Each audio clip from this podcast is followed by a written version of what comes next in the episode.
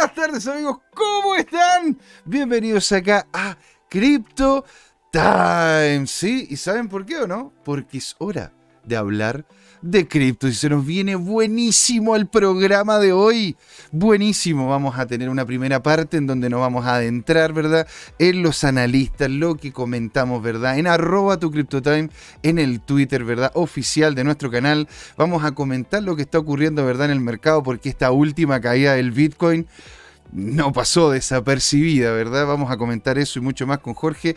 Y en la primera parte vamos a hablar sobre Sila o, pero Silca, que en, realidad es una, una, cripto bastante interesante que ustedes nos han, propuesto para que comentemos, conversemos y veamos realmente de qué se trata, ¿sí? En la segunda patita vamos a estar, ¿no cierto?, conversando con Alexis Lavado, un minero de Ether ya de larga data, en, en donde nos va a comentar cuáles van a ser los problemas que van a tener los mineros, la minería de Ethereum ya está literalmente muerta, qué otras opciones tendrían los mineros, qué va a pasar con el Ethereum 2.0, porque se nos viene, señoras y señores. En unos días más tenemos el merch confirmado, afirmado y limpio para que se pueda, se pueda lograr. ¿sí? No se vayan porque aquí se viene Crypto Time. Gracias a Cracolo y a Tomicro que ya están con nosotros.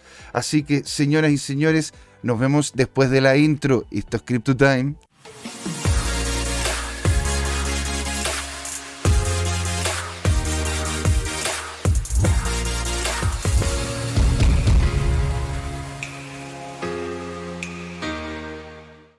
Hey chicos, ¿cómo están? Bienvenidos acá a Crypto Time. Sí, miren con que estoy con mi amigo y socio, ¿verdad? Don Jorge Gatica, señor. ¿Cómo va la vida? Bueno, la vida va un poco mejor que las cripto, José Miguel. Wow, ¿en serio? ¿Por qué? Porque tuvimos una gran corrección, tal como esperábamos y como tiene anunciado el Capo Cripto. Eh, de hecho, es algo muy cierto. Mucha gente estaba esperando, ¿verdad? Una, una, baja, como ese martillo, ¿verdad? Que estuvimos viendo de forma consistente en los análisis que tenía el, capo de cripto. ¿ah? Mira, ya en el chat tenemos personas que nos están conversando. Tomicro, Dodgeman in the house. Un gran saludo a Camcita y a todos los tuyos. Cracolo que está también con nosotros. Buenas, buenas señores, buenas señor. Y don Ariel Salas, un grande. José, te hago un... No, no, señor, por favor. por favor. Señor, alegría tenerlo acá. Venga, para Le, doy, un abrazo digital. No, no, ¿cómo se llama? Un queque. Hágame un queque, algo, rico para poder, ¿no es cierto?, comer con un tecito, con un café, don Ariel. Pero alegría tenerlo acá. Ahora, volviendo a lo que estaba comentando usted, don Jorge, la verdad que tiene todo el sentido del mundo empezar a conversar, ¿verdad? pero directamente sobre lo que es el BTC, señor, porque se pegó una baja no menor. De hecho, aquí lo voy a, lo voy a mostrar, ¿verdad? Para que lo vayamos empezando a comentar, ¿verdad? Ahí estamos. Maravilla. Maravilla. A ver, ¿se verá mejor con la otra visión? Esa es la visión correcta. Muy bien. Ahora, señor, ¿esto viene o es en concordancia con lo que decía el capo de cripto? Mm, sí y no. Uh, eh, sí, porque eh, el capo cripto había anunciado una corrección, no porque no es la corrección que había anunciado. De hecho, no sé si quieres abrir una ventana, por favor, de Twitter y colocar arroba tu CryptoTime. Crees que es un gran medio de comunicación que tenemos con nuestra comunidad eh, y administrada por un ejército de community managers que maneja la vicepresidencia de comunicaciones del holding CryptoTime. Exactamente, pues señor. Ahí somos, somos, somos como se llama, el ejército CryptoTime. Incluido, ¿no es cierto?, todas las personas que nos están viendo. ¿ah? Así que, mira, un abrazo digital, don Ariel, un abrazo digital para usted también. Este, entonces, aquí, señor, estábamos viendo, ¿verdad? ¿Cuál dice usted que necesitaríamos ver? ¿El de hace 21 minutos, ¿no es cierto? Donde evidentemente sería una locura pensar en cerrar estas brechas antes de la próxima explosión hasta marzo. Eh, a, ver, déjame cambiar de pantalla porque estaba viendo. sí, pero ese es Lemon Crypto. ¿ah? Eh, eh, yo, te decía el capo de cripto. el capo de... Aprovechemos de vitrinear ahí, avancemos, hay contenido re interesante, baja por favor, ya vamos a explicar. y, busquemos el capo cripto. ¿ah? El capo cripto. Vamos a ir a buscarlo. Matthew Highland tenemos acá, Wall Street. Uy, qué feo esta cuestión. Oye, feo, estos colores. Ahí viene el capo cripto. Ya vamos a comentar aquí. Ah. El, capo cripto. Mira, avanza un poquito más. Capo cripto a mí me encanta. Por favor, no pongas ese detalle todavía. Coloca otra cosa. Cierra esa pantalla. Que se me viene. Esta de acá. ¿Ya? Ya, avanza un poquito. Avanza. Avanza, avanza, avanza. Avanza.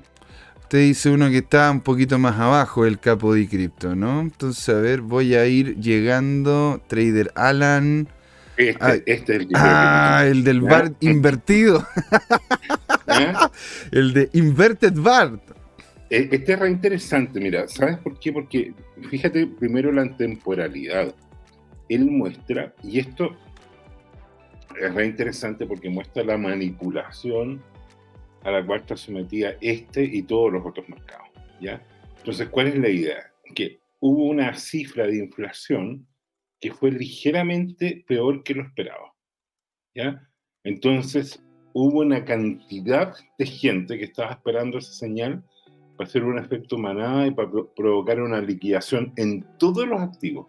Mm. Y en Bitcoin, ¿qué, ¿qué, es lo que está insinuando este meme? Este meme está insinuando, según el capo de cripto, que, que así como bajó tan abrupto como, como el perfil de BART, va a volver a subir.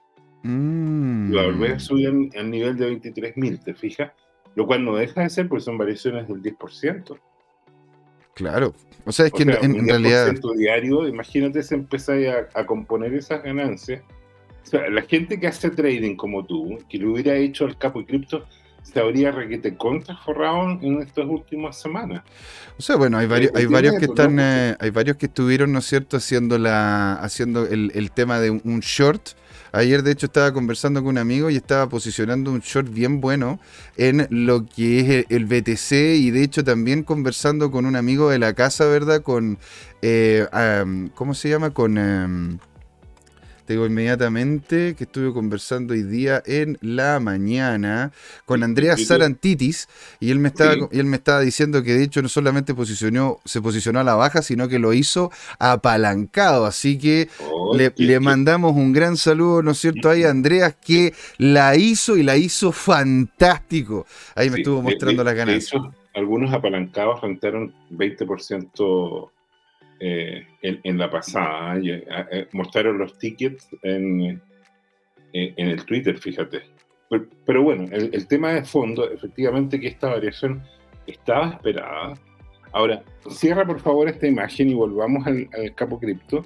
Sí. En otro, un poquito más abajo creo que hay algo, a ver.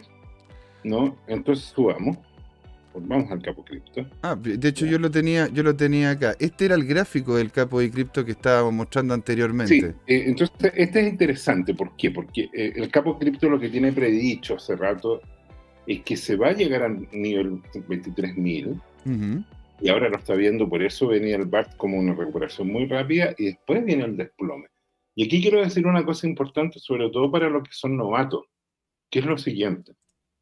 Entonces, algunos traders de, sangre fría, que son como, como Andrés Tarantitis, como José Miguel Gómez y como otros tiburones, ah, eh, son especialistas en manejar la ansiedad de estas posiciones. ¿ah?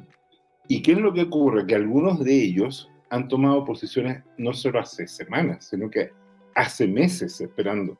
Y por lo tanto tienen sus órdenes de compra ya anotadas en un libro. Hay un libro de pendiente, este es como un libro de pedido y que se maneja con la, con la filosofía FIFO, que es First In, First Out. ¿Qué significa eso?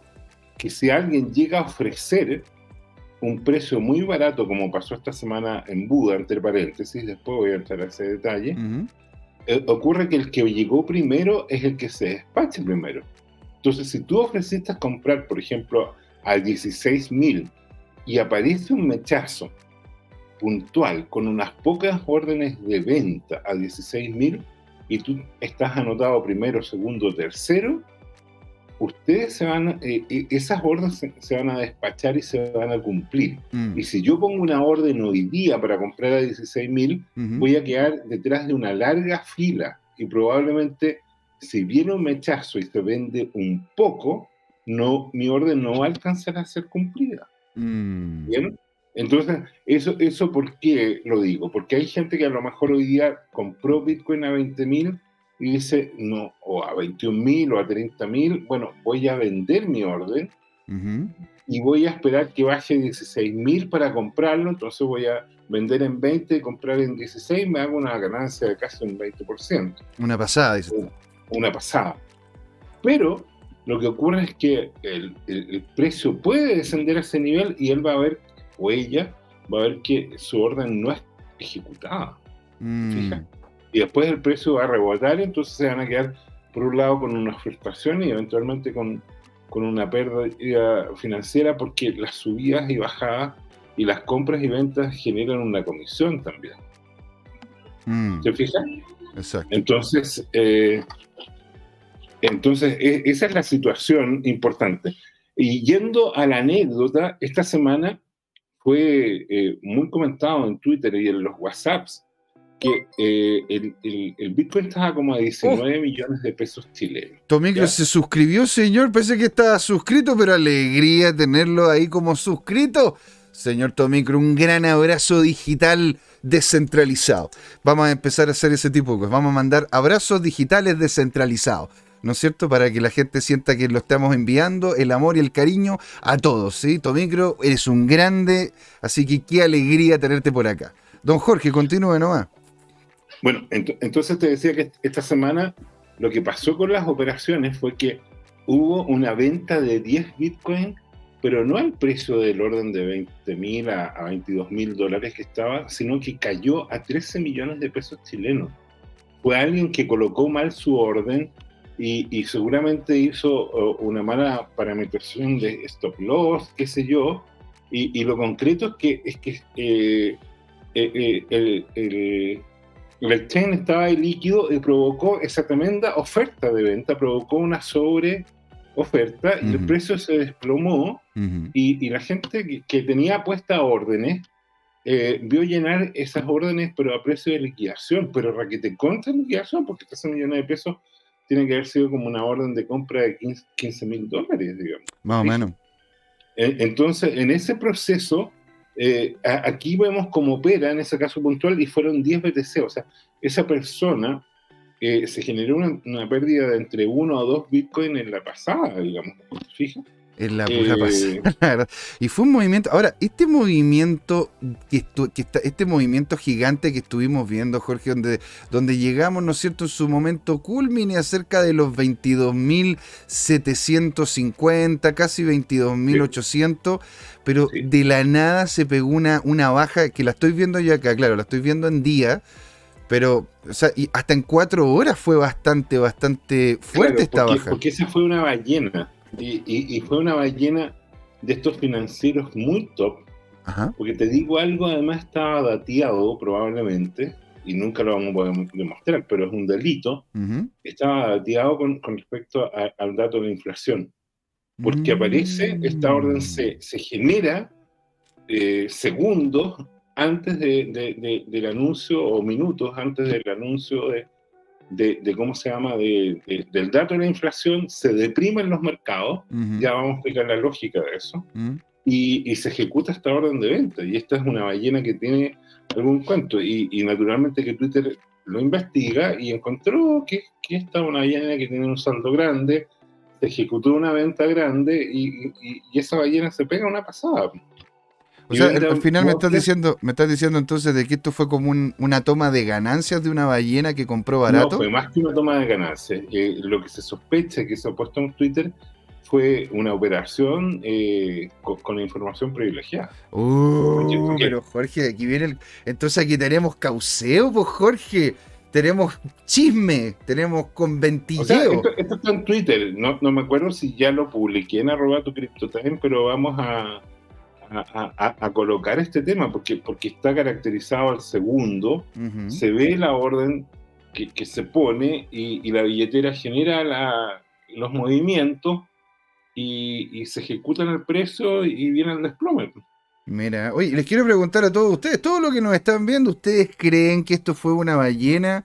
¿Ustedes dicen de que esto fue un movimiento importante porque la ballena quería tomar capital? ¿O en una de esas lo están haciendo por, por, por temas medios cochinones? Sí, coméntenos ahí, queremos saber cuál es la opinión de ustedes en el chat, ¿verdad? Por eso son parte importante y ahora son un tercio de la pantalla, señores. Ocupan el mismo espacio que nosotros y más, porque ustedes son el lo que nos hacen querer hacer este programa, informarlos y saber de ustedes. ¿sí?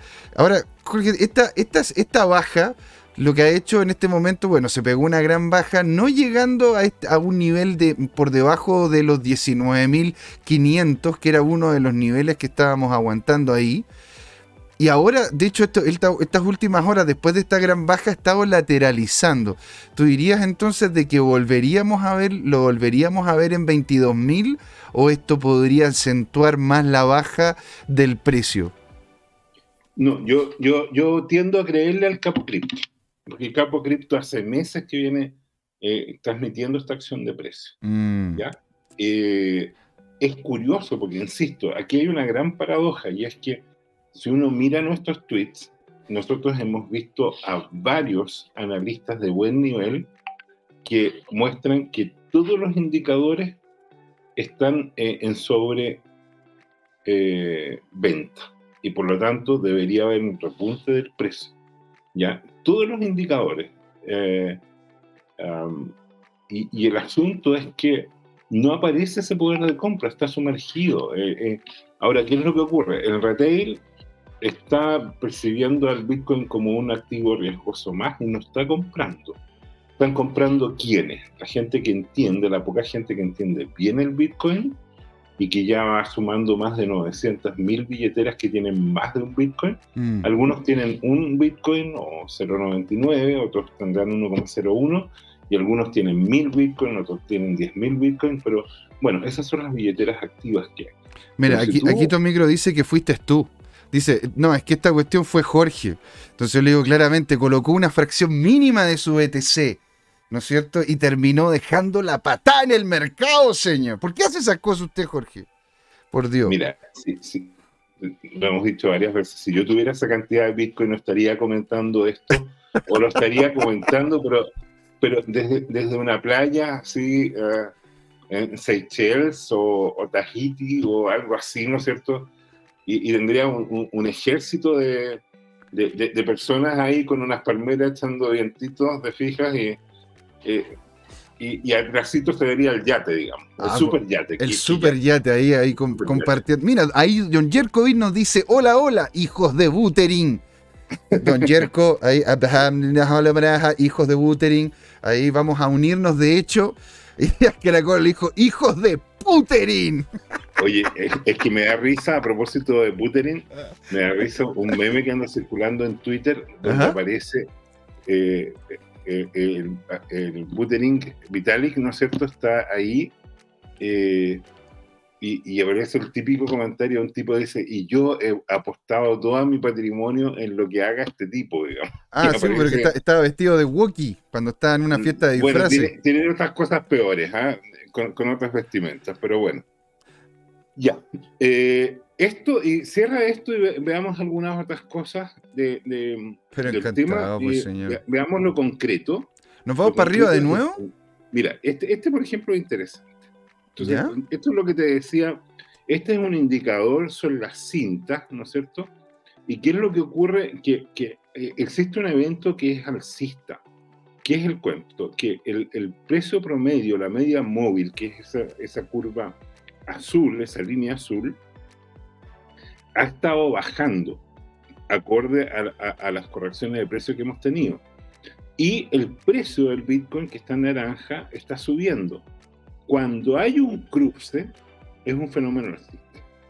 Mm. ¿Ya? Entonces, este personaje lo que dice es que se avecina el cruce y si tú lo conjugas además con el doble piso y además ese doble piso no es un piso simétrico, sino que uno es un mínimo menor que el otro. O si tú quieres, el, mínimo posterior es mayor que el anterior y por lo tanto eso se considera una señal alcista. Entonces, este personaje, este analista, opina, ¿no es cierto?, de que estamos eh, a puertas de un rally. ¿ah? Y, hay varios otros analistas de, la misma estilo. Eh, ah, de hecho, Cracolo nos, nos comenta, ¿no? El buttering del WhatsApp lo vieron. Sí, sí, hemos visto varios buttering del WhatsApp. ¿ah? y que son muy recibles, pero pero no estamos en horarios para mayores, así que no los vamos a mostrar. Exactamente. De hecho, aquí, aquí hemos tratado también de mantener tanto, tanto cómo se llama este nivel como el tema del habla, ¿verdad? Porque nos dice, oye, eh, a esta hora hay niños viendo, entonces posiblemente hay que, hay que manejar de mejor manera, ¿no es cierto?, el lenguaje. Por eso hemos, incluso bajando alguno, algún tema. Ahí mira, dice Yerko, estoy migrando todos mis Pentium menos 4 a minería Gridcoin. POS, Proof of Work más Boeing. No más minería Ethereum. O sea, la minería Ethereum, aquí está diciendo Yerko que murició. Mm, ya está totalmente muerta. Sí, bueno, eso es lo que vamos a conversar, ¿verdad? También en la segunda parte con Don Alexis Lavado. Ahora, esto que estamos viendo como cruza, implicaría de que ahora estamos viendo el doble bottom y de ahí vendría un rally, el cual lo podríamos terminar viendo esto cerca de los 25 mil, 30 mil, que es lo que yo he escuchado este último, este último tiempo y he visto algunos analistas. Sí, claro, o sea, podría venir un, rally mucho más alcista que aquello. El problema de fondo es cuánto tiempo va a tomar. Yo creo que eso va a tomar efectivamente entre uno y tres meses más. Y el peor mm. escenario son seis meses más. Claro. fija? Para que se desencadene en un fondo, eh, en el fondo, toda esa energía potencial que está almacenada. Ahora, el peor escenario es el que muestran otros analistas. Se gusta cerrar este este análisis. Vamos a ver, por favor, eh, eh, subamos ahora, vamos a reencontrarnos con algunos de los análisis. En Capo Cripto, aquí tienes otro analista que, que hace un, un, análisis alcista a partir de otro indicador. ¿Y cuál es el indicador? Es lo que está en celeste y es la suma de la dominancia del USDC con el USDT. ¿ya? Esas son dos monedas estables ¿Y cuál es, la interpretación o la explicación de aquello? Es que eh, hoy día hay una serie de inversionistas eh, mm. desde todos los niveles que lo que hacen es que su patrimonio lo tienen, por así decirlo, congelado en estas monedas estables. Mm. ¿ya? Entonces, eh, y, para tener una idea, lo que pasa es que en el rally anterior, esto estuvo en el orden de, por decirte algo, en, en monedas estables entre ya no me acuerdo el detalle, pero entre 5 mil y 15 mil millones de dólares. Eh, que es como la nada, considerando que hoy día el stock en moneda estable de estas dos juntas es sobre 100 mil millones de dólares, a 150 mil. ¿Qué significa eso? Que hay inversionistas que tienen la plata metida como en cripto, de hecho estas estables son monedas del ecosistema cripto, que no se la han sacado, que la tienen ahí esperando algún ofertón, por un lado, o sea, precios bajos, y por otro lado la perspectiva de una carrera alcista, porque no, no quieren comprar y quedar con valor congelado, sino que lo que quieren hacer es detectar cuándo viene un rally, comprar y sumarse a, a y después hacer toma de ganancias, naturalmente. ¿Te fijas? Bueno, claramente. o sea, lo que estamos viendo aquí es casi como una relación inversa lo que está proponiendo este analista, ¿no es cierto? Está diciendo... es evidente. Entonces, ¿cuál es la relación inversa? Que tú pones recursos en moneda estable y esas monedas estables están ahí. Y, y ya no se fueron al Bitcoin. O de hecho, a lo mejor fueron Bitcoin que se vendieron para quedar posicionados en moneda estable. Después, ¿qué es lo que ocurre? Se ve en perspectiva que el Bitcoin va a subir, tú cambias tu moneda estable por Bitcoin, ¿te fijas? Aprecias, por lo tanto, el Bitcoin, que sube en esa curva, ¿no es cierto?, desde A a B, eh, de manera pronunciada, y, bueno, te gastaste la moneda estable, por lo tanto, el azul cae. ¿te fijas? Esa es la lógica. Mira, aquí de hecho aquí estaba comentando eh, Don Yerko que él dice que bajo el diario en una moneda estable como Cardano. Entonces yo le coloco, oye, paremos el bullying, paremos el bullying. Oye, ¿quieres colocar Cardano? Porque a Cardano le he visto unas proyecciones que de verdad se va a cero. ¿eh? O sea, si las cosas no van como corresponden, la verdad que sí. La verdad o sea, es que mira, se ve yo mucho. veo que eh, lo que he visto, porque yo no sigo esas monedas, pero he visto lo que se publica en Twitter de los analistas, y Solana y Cardano se ven muy complicadas de aquí a fin de año. Sí, sí, se ve muy complicado. ¿quieres mostrarlas, por favor? Tanto Solana como Cardano. Sí. Sí, señor, aquí vamos a, voy a arreglarlo con el símbolo correspondiente para llegar rápidamente a ella. Voy a mostrar en este momento la pantalla. Aquí, de hecho, lo que estamos viendo, ¿verdad? Bueno, lo voy a colocar en, en semana para que sea un poquitito más claro, ¿verdad? Y cómo es que Solana llegó en su momento, ¿verdad? A, tener- a- a- a la culmine que eran como 260, 270 dólares, para después volver a caer a niveles que veíamos, ¿no es cierto? Por poner un ejemplo, a cerca del 5 de abril del 2021 o algo por ese estilo. Entonces ha tenido un descenso potente, aumentó un- una, una cantidad, ¿Puedes topó con esta eh, ahí. Tuvo un descenso potente, llegó a un cierto nivel que teníamos marcado anteriormente, ¿verdad? Porque lo habíamos Claro. comentado acá, y después se pegó otra gran baja. Ojo, lo estamos viendo por semana, ¿sí? Y, en esta, y, en- y aquí es donde se ve, ¿verdad? La lateralización, en donde la verdad que ha tenido, ha tenido poco que decir, ha llegado a- un poquito arri- arriba, arriba de los 30, no más allá de 45, y ahora al parecer se está estabilizando alrededor de los 35 dólares. O Pero sea, con una, una, decreciente, ¿eh? Pero claramente, o sea, en, en este momento está, digamos, en, en ese contexto lateralizando, pero si es que vemos, ¿no es cierto?, en una, eh, en una estructura, en una estructura de largo, ¿verdad? Claro, aquí estamos viendo algo de este estilo, ¿no es cierto? Sí.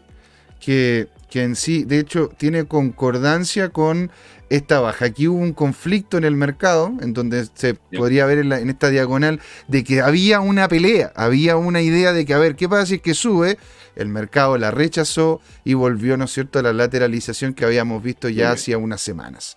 Ya, y Cardano, Y Cardano, lo digo, le- se lo muestro inmediatamente, señor. Ada, ¿verdad? Recordemos Eh, que ADA es la moneda de Cardano. Claro, ADA es la moneda de Cardano, es la moneda de utilidad de Cardano y también la de gobernanza. Y de hecho tiene una, una estructura relativamente similar, en donde acá vemos, ¿no es cierto?, de que hubo un break hacia arriba, es que tomamos esta diagonal, y si tenemos esta diagonal, vemos que este break se ve, se casi se veía venir, ¿no es cierto? Se veía venir, aparte también en esta, eh, hay que tomar en cuenta las dinámicas tokenómicas que tiene Cardano. ¿sí? La, la tokenomía es cuánto del token, ¿verdad? Está dando vuelta, cuánto del token se genera y cuáles son las limitantes que tienen los, los tenedores del token para poder comprar y vender el token. Y lo que ocurre es que uno puede fácilmente sacar lo que uno estaquea en Cardano en el momento que uno quiera. Por lo tanto, siempre Cardano tiene como eso de que llega a tener una idea de empezar a subir y lo tiran para abajo. Entonces, no- no- no- entonces aquí lo que se, se ve clarito, Bien. aquí empezó a subir, lo tiraron para abajo. Agarró vuelo de nuevo, ta, ta, ta, ta, lo tiraron para abajo. Ahora está agarrando vuelo, lo tiraron para abajo de nuevo. Entonces, al final, y estoy viéndolo en semana, ¿sí? Sí. Obviamente en cuatro horas el gráfico nos va a hablar en un idioma diferente, nos va a hablar en un idioma más detallado para poder ver si es que realmente esta tokenomía termina afectando en el corto plazo. En el largo plazo, viéndolo por semana, coño que afecta. Coño que afecta. Y de hecho es muy posible, teniendo incluso con esta, esta subida momentánea del 3,45%, de que tengamos dentro de los próximos días una nueva baja en niveles similares o superiores. Por lo tanto, la gente que está holdeando Cardano, ¿no es cierto? Como Don Yerko, que le ve, le ve un nivel de potencial estable maravilloso. Bueno, tengan cuidado, ¿verdad? Cardano, Cardano al final termina siendo una muy buena moneda para poder hacer pasadas, ¿verdad? Cuando esta tiene algún tipo de rally por la implementación de alguna tecnología, como lo que ocurrió cuando Cardano implementó los NFT, que fue acá. Cuando implementó los NFT se pegó una subida, pero después el mercado rápidamente se la denegó, ¿verdad? Porque Muy la gente dice, oye, bueno, yo coloqué en este stacking, ¿verdad? Si ustedes quieren saber lo que es stacking, cómo funciona y las cosas que estuvimos hablando sobre stacking, tenemos varios programas referentes a eso ya y el día lunes estuvimos hablando en detalle de esa dinámica con don, don Juan Limón. Entonces, eh, en sí, lo que, lo que ocurre es que, claro, Cardano empieza a subir y lo tiran para abajo. Y lo vuelven a, tirar para abajo. ¿Cómo fue eso, perdón? Que no podemos decir garabato, ya nos están diciendo que estamos en horario de niños, así que se interpreta de que eso es como se llama un, bueno, estos tipos la, pero lo voy a decir, pero no lo, no lo puedo decir, no lo puedo decir, ¿verdad? Ahora, esto, esto también, esto no es algo único, ¿verdad? De Cardano, tenemos otras monedas que, que tienen como se llama una estructura similar, aunque, aunque han ido peleando, ¿verdad? La dinámica de precio. Lo que ocurre es que, a ver, cuando el Bitcoin cae, Jorge, ¿verdad? Cuando el Bitcoin cae termina afectando al resto de las cripto, porque muchos, ¿no es cierto?, terminan teniendo, entre comillas, el ahorro, yo no estoy diciendo que lo deban hacer, esto no es ningún tipo de asesoría financiera, pero la, gran parte de las personas ocupan el Bitcoin para poder ahorrar, ¿verdad? Para poder colocar dinero a futuro y el, y, el, y el resto de las monedas la ocupan o para poder utilizarlas por su ecosistema, como Ethereum, o simplemente para poder comprar y vender haciendo, haciendo, haciendo day trading o haciendo swing trading o haciendo de repente week trading, ¿no es cierto? Dependiendo de hacia dónde iría el precio y lo que estábamos viendo en relación a las noticias.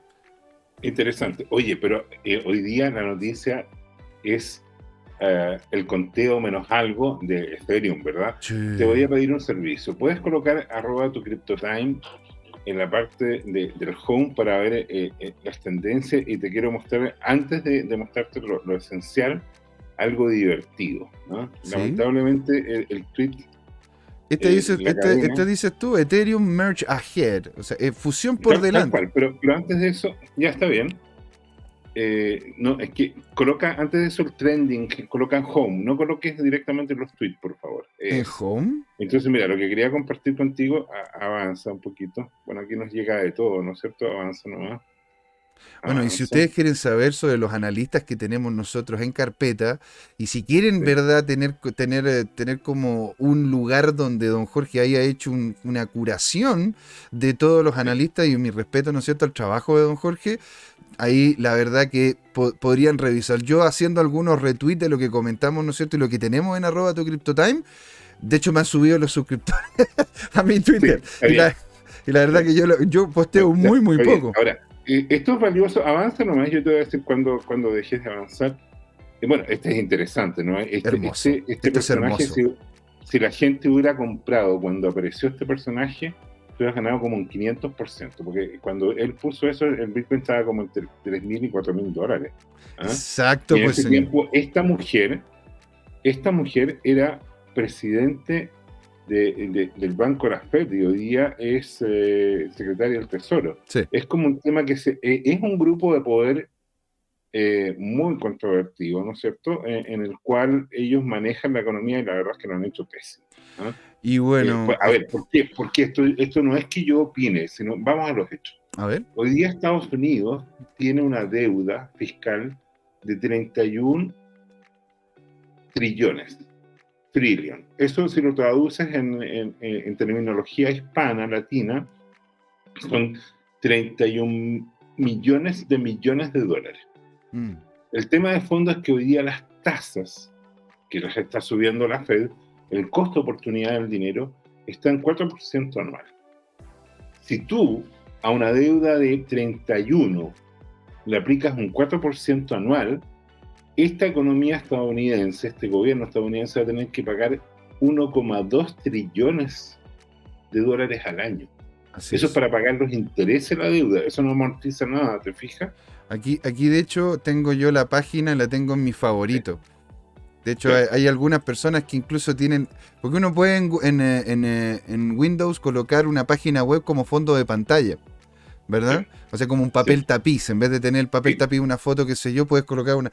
Y hay gente que tiene esto eh, de fondo de pantalla, o sea, esto ya es masoquismo, ¿verdad? Claro. Eso ya es masoquismo. Entonces, el tema de fondo es que, por un lado, esto ¿Qué es, lo, ¿Qué es lo que ocurre? Que han desfondado completamente la moneda, que es la divisa mundial, para hacer eh, comercio internacional. Y, y, por lo tanto, primera cosa, si, si eh, por ejemplo el Ministerio de Hacienda chileno tiene bonos del Tesoro en Estados Unidos, ¿ya? Tiene una cantidad ahorrada afuera. Pero en algún momento toda esta valoración del dólar que ha ido subiendo como la espuma, en los últimos meses y semestres, se va a desplomar. Ese es el tema. Y cuando se desplome, eso va a producir un daño patrimonial en muchos ahorristas. ¿ya? Ahora, esto, esto es lo que están haciendo, lo que están haciendo en la Fed, o lo que está haciendo Estados Unidos de bajarle el precio, ¿verdad?, al dólar. ¿No es similar a lo que de forma consistente le han dicho y le han criticado a China? Absolutamente, absolutamente.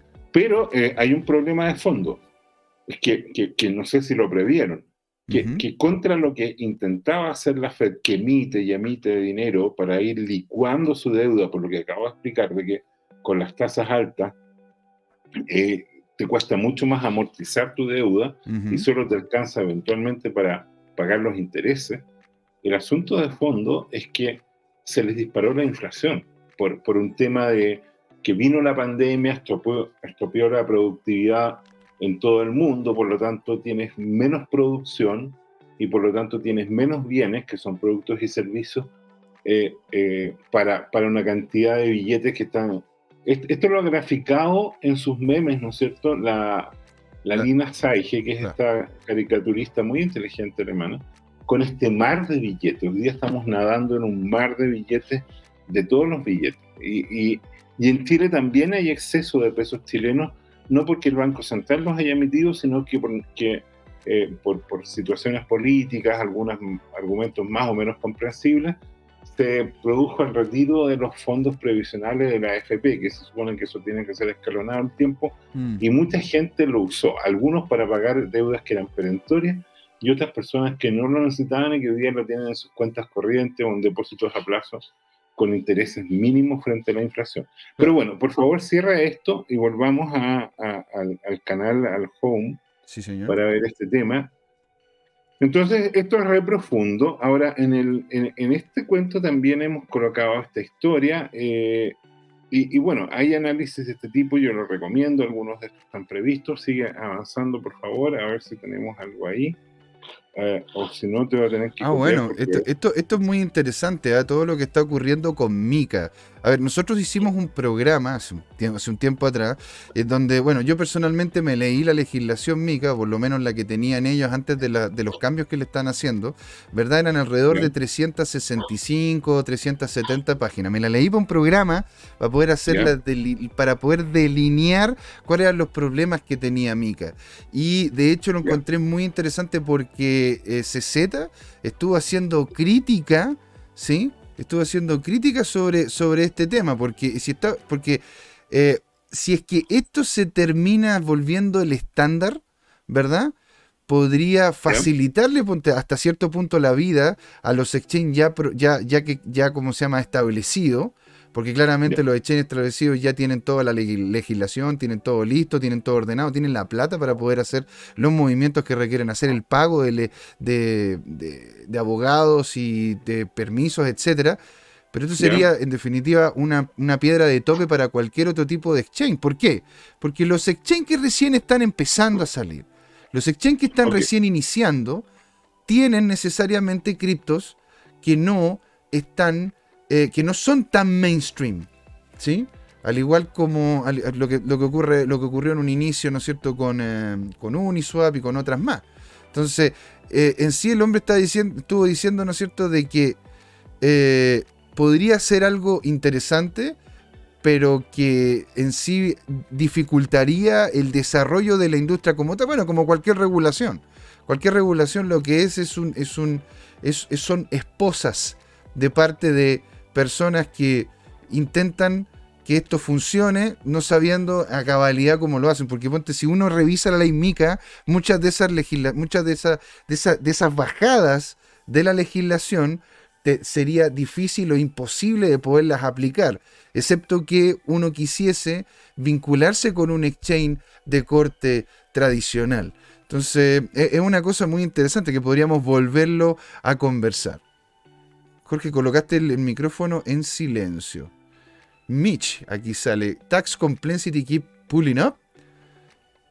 ¿Qué otro, ¿Qué otro dices tú que podríamos conversar? José Miguel, te mandé el WhatsApp, es lo que quiero que revisen. Ok, a ver. Este, este de acá entonces. Sí. Es que esto, esto ilustra la parte eh, farandulera de esta industria, ¿no? Y que es que eh, efectivamente Corea acaba de eh, enviar una orden de detención para Kawon. Kawon, recordemos, es, el fundador del proyecto Terra Luna. Mm. Y, no, lo, no lo metían todavía a la cárcel y ya habían sacado una meme coin que es Jake Kawon. ¿Ah? Esto ya es el colmo. Y naturalmente que se disparó. O sea, se fue la luna. ¿Ah? Y se fue a la luna. Jail Wong. O sea, pero es que de qué, ¿por qué iría a subir esto? ¿Cuál es, el valor más allá de ser una meme? O sea, más allá de ser un meme. Jorge. Claro. Ahora, ¿cómo es esto que funciona? Bueno, muy simple. Alguien inventa esta moneda, como CTM, por ejemplo, genera algún tipo de especulación, le dicen a un amigo, un palo blanco, a veces uno mismo con otra billetera, por lo que me han contado. Ajá, por lo que te han dicho. por lo que me han dicho, ¿no es cierto? Es, evidente. Eh, se puede coordinar con cientos o miles de otros secuaces fascinerosos, ¿no es cierto? En, un WhatsApp y se dedican todos a comprar y producen un aumento explosivo, espera que caigan en causos para que se dispare más y viste un, cierto nivel, después todos venden de un viaje o algunos adelantados venden y, dejan clavados a mucha gente, digamos. Esta es la dinámica y esto desprestigia la industria. Bueno, eso, eso ocurre en toda industria, Jorge. Y, bueno, pero en general aquí, ¿qué es lo que pasa? Acá en algunos pocos ingenuos, nunca falta un incauto, pero la gran mayoría es gente que sabe de la dinámica de estas estafas y juegan, yo te diría algunos casi por la adrenalina. ¿no? Mm. ¿O no? Y bueno, la, adrenalina es algo importante si uno quiere ver este tipo de activos, sobre todo en periodos cortos de tiempo. Jade Yo sí compraría Jail Kawon. La verdad, Jorge, la estoy recién conociendo. Yo la verdad que no tengo idea. Me, la acabas de decir tú y yo que como, pero, pero ¿qué es esto? Oye, a, mí me, da risa cuando pienso en esto porque de repente va a aparecer el, eh, eh, eh, nuestro amigo, ¿no es cierto?, Juan Limón, y va a decir, Sí, sí, hasta yo la vi, eh, la anunciaron al minuto y al minuto y medio lo compré yo y después a los 10 minutos la vendí, la compré en uno y la vendí como en 50. Claro, o sea, es que esa es la gracia, pues, Jorge, sí, sí, esa es la... Esa no es la... ninguna gracia, pero está bien.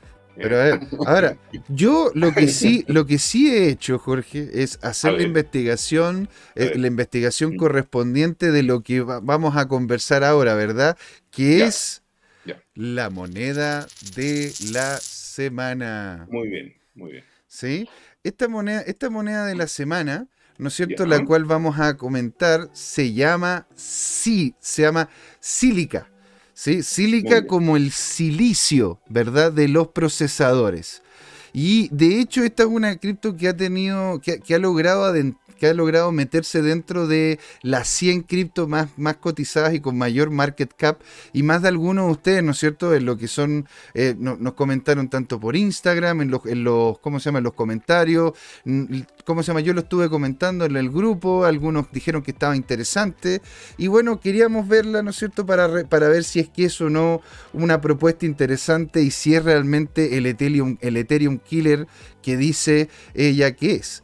¿Sí? Ahora, si nos metemos un poco en lo que es la historia de Silica, es una red pública que se implementa, ¿no es cierto?, en 2017, ¿verdad? haciendo una, primero una, eh, ¿cómo se llama? Una unas primeras pruebas, viendo si es que funciona, y esta fue fundada por académicos y emprendedores en la Universidad Nacional de Singapur. Intenté encontrar cuál era el grupo o la persona que era el líder de esto, pero al parecer fue un trabajo en conjunto de más de algún laboratorio que están dentro de la Universidad Nacional de Singapur.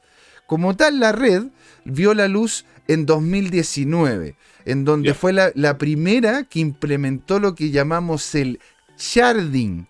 ¿sí? Vamos a adentrarnos en eso en, en unos minutos más. El sharding para poder hacer escalamiento de su red, muy parecido a lo que de hecho ahora con el Ethereum 2.0 iría a ser Ethereum. ¿Sí? Ahora, los usos más reconocidos que tiene esta red es inicialmente finanzas, ¿verdad? Porque quieren ellos tener una red rápida, económica y descentralizada para poder facilitar la creación de aplicaciones y dApps de lo que serían DeFi y más que nada dinámicas en donde uno puede, puede hacer inversión en otras cripto, hacer stacking en otras cripto, etcétera, etcétera. ¿sí? También ellos están, están eh, investigando, desarrollando dinámicas de propaganda o aviso digitales. No sé, si tú no sé si tú conoces lo que es el BAT, el B larga AT. No. El BAT es el Basic Attention Token, que te lo entrega el, el navegador Edge.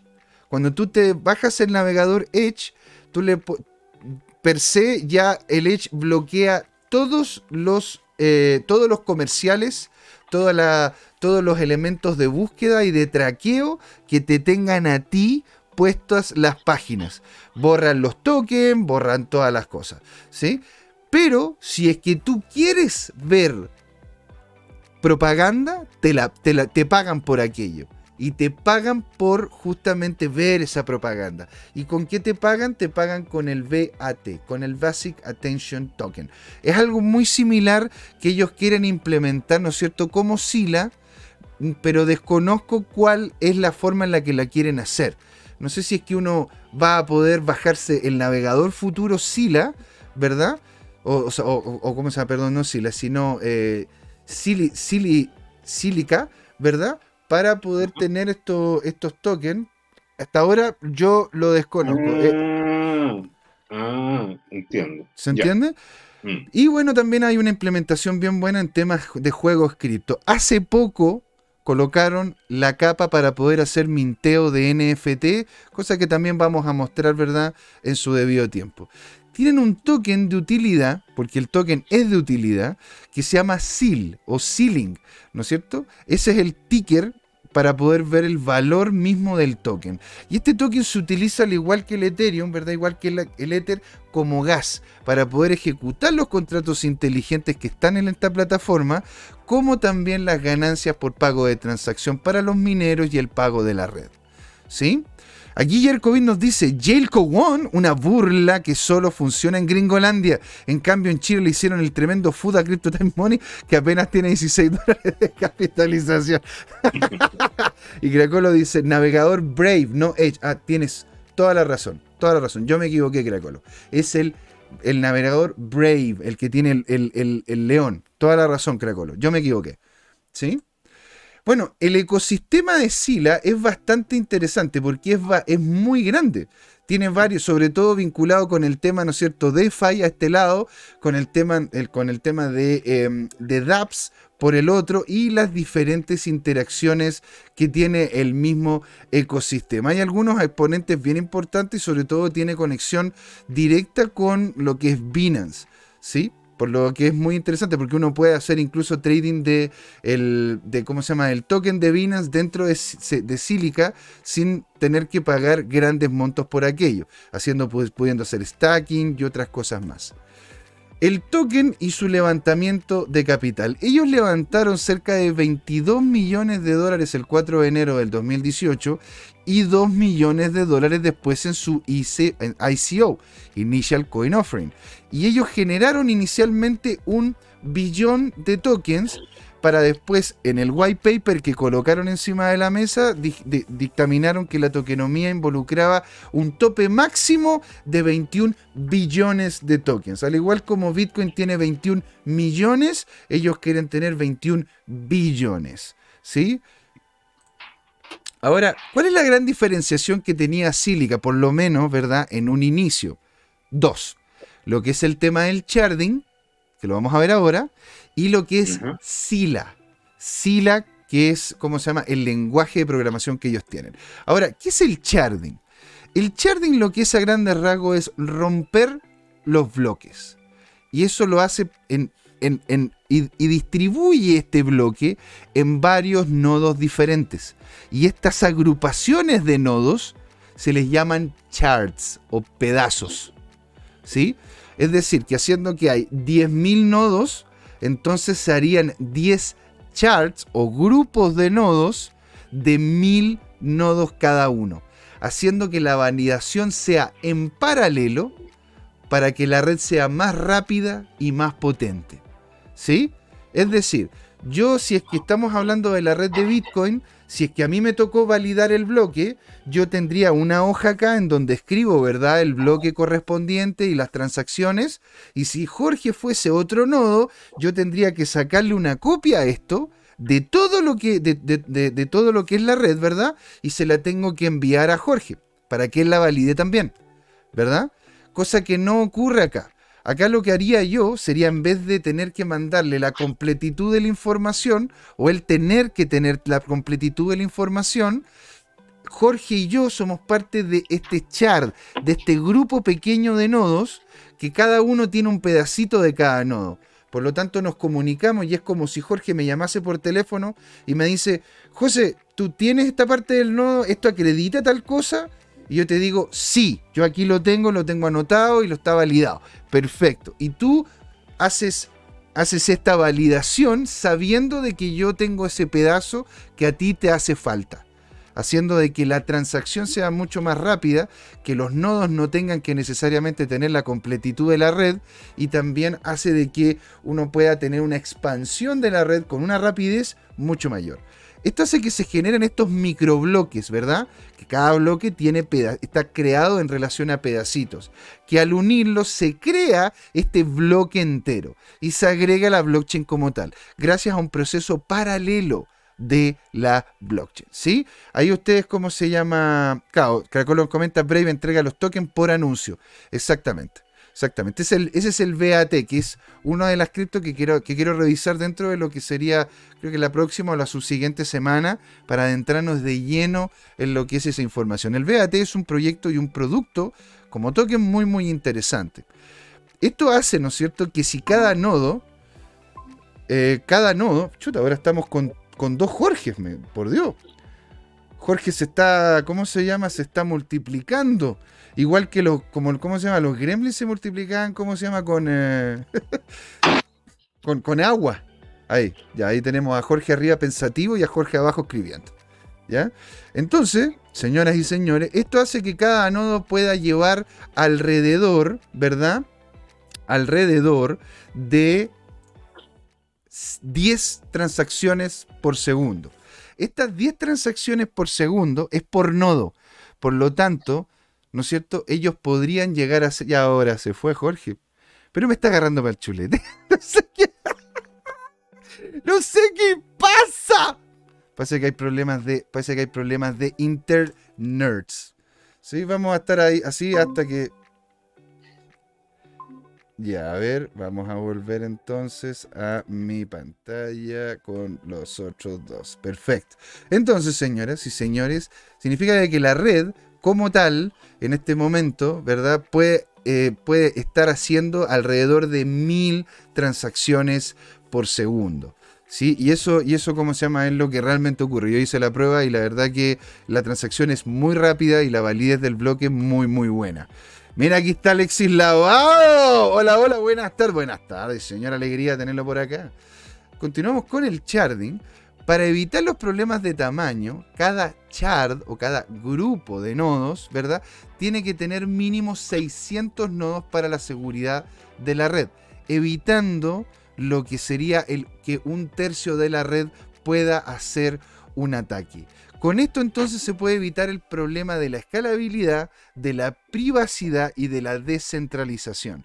¿Por qué? Porque son nodos independientes en donde a través de la red pueden conversar entre ellos, permitiendo de que al no tener necesariamente, ¿verdad? Oh, no sé qué pasó ahí. Ah, perdón un poquito. Ahí, pau, pau. Acá nos vamos para atrás. Estos errores, cuando, ocurrían en, impresos, se decía que los duendes habían entrado a jugar ahí. Los duendes. En la linotitia. Mira, pero bueno, esto, eso, esa es la gracia, ¿verdad? Esa es la gracia de lo que se llama el en vivo, Jorge. El en vivo tiene estas gracias, estas maravillas. ¿No es cierto? Entonces, volviendo, eh, se puede evitar los problemas de escalabilidad, de privacidad y de descentralización. Con esto Silka puede escalar literalmente mientras, no, mientras más nodos entran a la blockchain, de forma lineal. ¿Sí? ¿Cuál es la diferencia, Jorge, entre una, entre cómo se llama una subida lineal y una subida exponencial y una subida, una subida logarítmica? A ver, eh, de manera sencilla. Una, una, una subida eh, lineal es, es, cuando tú tienes dos variables y una es la abscisa, la otra es la ordenada, eh, y los x van en, forma horizontal, los y van en forma vertical, y en una lineal tú tienes que la fórmula que define esa función es, y y es igual a, a x más b, ¿ya? O sea que es así. Hay una cierta pendiente y eventualmente hay una cierta... Eh, constante también dependiendo de dónde corta eh, eh, eh, cuando la, la, coordenada es cero, ¿no es cierto? Si, hay o no una constante que sea un B positivo o negativo, y, si el B es cero pasa justo por el, por el origen. Y en ese caso, lo lineal sería igual a X, donde A es una constante. una exponencial es donde la curva es Y es igual a A elevado a x. Es decir, eh, eh, la variable va en la potencia sobre un número, donde cuando el a es el número x, 2,7, 18, 28, etcétera, entonces eh, e, esa, esa, es, una, es una curva exponencial típica. En sí, en sí como se llama una, lo que sería lineal significa. una logarítmica es que, es que en vez de que esto se va creciendo eh, eh, con cada vez a una tasa mayor, en una logarítmica eh, es, es, menor. Y, y esa, ahí la fórmula que la define es I igual al logaritmo de X. Claro, que, al final la, la, forma es, una la, la, la, lineal es en 45 grados. No, no necesariamente, puede ser en 75 grados es simplemente una línea recta. Eh, así, para arriba. La, la, otra es como una guatita, una guatita que, que va subiendo. Tiene una concavidad, ¿no es cierto?, cada vez mayor. Y la otra es así como una guatita para arriba. Entonces, bueno, una, concavidad hacia el otro lado. Entonces eso significa de que, cada, de que cada nodo que entra hace que la red crezca de forma lineal, crezca uno es a uno. ¿Sí? Lo cual es muy interesante. O sea, una forma de decirlo, equivalente lineal es proporcional. Proporcional. O sea, si tú crees, si tú, si, si tú esta cosa tiene eh, eh, eh, el doble de nodos, entonces entra el doble de... el doble de transacciones. ¿Te das cuenta? Entonces es muy interesante por la escalabilidad que tiene esta, esta red. Esto permite de que ella incluso sobrepase en algunos momentos, ¿sí? llegó en su momento a tener, a tener los 2.500 transacciones por segundo, ya no, ya no, está por debajo de los 2000, pero está por encima de los 1000, lo cual la hace una red bastante, bastante interesante, bastante rápida para lo que en este momento, ¿no es cierto?, tenemos como, como normalidad. ¿Qué otra cosa tiene? Ellos tienen una base del proof of work, pero es solo para establecer inicialmente la identidad de los mineros y evitar lo que se llaman los civil attacks. ¿Qué es un civil attacks? Es cuando un nodo de la red opera con múltiples identidades, o sea, que se, que se maneja en, es decir, que una misma persona tiene varias identidades, un mismo nodo tiene varias identidades dentro de la red, y eso lo que termina generando es que mengúa, ¿verdad? Baja la autoridad de la red y la reputación de los sistemas. Para la validación de los nodos, se colocó un consenso diferente. El protocolo de consenso es diferente al tradicional. Ellos utilizan lo que, se llama el Practical Byzantine Fault Tolerance. Este protocolo permite finalizar las transacciones sin necesidad de la confirmación múltiple y sin tiempo de espera. Es lo que yo les decía en un principio, que Jorge me llama a mí y me dice, oye, ¿estás seguro que esta transacción está bien? Sí, yo la tengo aquí anotada. Perfecto, pasa. ¿Te das cuenta? Entonces no hay que tener una validación general, ni tampoco hay que esperar que todos los nodos la validen o que una, una, cantidad de ellos lo haga para que sea cierta, aumentando la velocidad de transacción en, eh, de, de, forma bastante potente. ¿sí? Esto eh, permite varias cosas. Primero, la eficiencia energética. ¿sí? Porque no, no, no, necesitas desarrollar todo un algoritmo para poder validar el bloque, ya que no requiere ese uso de computación incentiva. El incentivo a los mineros es mayor y la variabilidad de ganancia disminuye. Cosa que yo lo encontré muy interesante en esta red. También el protocolo ayuda a que no se tenga que tener todo el historial de la blockchain para poder hacer validación, lo cual es también eficiente en el tema de espacio. Porque ¿cuánto, lo, cuánto pesa la, red de, Bitcoin en este momento, Jorge? ¿Cómo así? ¿Cuánto pesa la, cuánto pesa la, totalidad de información que ha tenido la, red de Bitcoin hasta ahora? Ah, si tú quieres bajar eh, la blockchain. Sí, ¿cuánto, cuánto pesa? Eso pesa alrededor un poquito menos de 450 gigabytes. Claro. algo así, para decirlo fácil, es medio terabyte. Claro, imagínate esos 450, en vez de tenerlo yo y tener que tener todo lo, todo ese, todo ese, toda esa información yo, nos dividimos entre, entre Jorge, dos, tres amigos y yo. Así yo no tengo que ocupar todo mi disco duro o un disco duro entero para poder, ¿no es cierto?, tener la completitud de la red, porque se distribuye en diferentes nodos. ¿sí? Te permite tener el doble o el triple de minería. Es decir, uno puede, uno puede hacer, al igual como uno puede minar doble, es decir, puede minar Bitcoin y Bitcoin Cash, o de repente Litecoin y Dogecoin al mismo tiempo, uno puede aquí minar dentro de lo que es el Proof of Work eh, una serie de otras monedas que están dentro del, del mismo protocolo que utiliza Silica.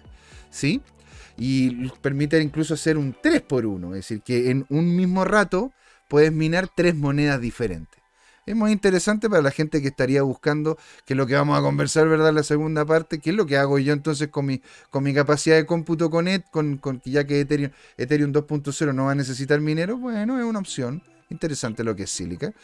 Eh, hace un tiempo se implementó la dinámica de POS, de Proof of Stake, en la red para aumentar la estabilidad y manejar lo que es el tema de las transacciones dentro de la red. Sila es el lenguaje de programación de los contratos inteligentes, inteligentes, siendo bastante más fácil de entender y de procesar a diferencia de Solidity. ¿sí? Ahora, si nos vamos acá a lo que es la página oficial de Silica, ¿verdad? Lo que nos comentan inicialmente es que es una de los productos, eh, el producto principal o lo que más quieren enfocarse ellos es en la creación de aplicaciones descentralizadas. en donde se están enfocando principalmente en dinámicas DeFi y en, y en, y en, ¿cómo se llama? Dinámicas que involucren la creación de pools de stacking. ¿sí? Ahora, no es lo único que tienen. ¿Verdad? Porque incluso uno puede llegar acá y fácilmente, y de hecho es bien interesante, ¿eh? ellos tienen un curso completo acá en la página web de ellos para poder aprender Sila, lo cual es muchísimo más fácil de aprender de lo que uno cree. Yo la verdad que dije, a ver, pero ¿qué pasaría si es que me meto en el capítulo 1? Y la verdad que no es complejo de aprender, tiene mucho que ver con, eh, con eh, ¿cómo se llama? Con, em, con JavaScript y la verdad que es bien, bien interesante. Ahí Alexis nos comentó, pues mira, Yerko también. Lineal, crecimiento constante. Exponencial, crecimiento es acelerado por múltiplos.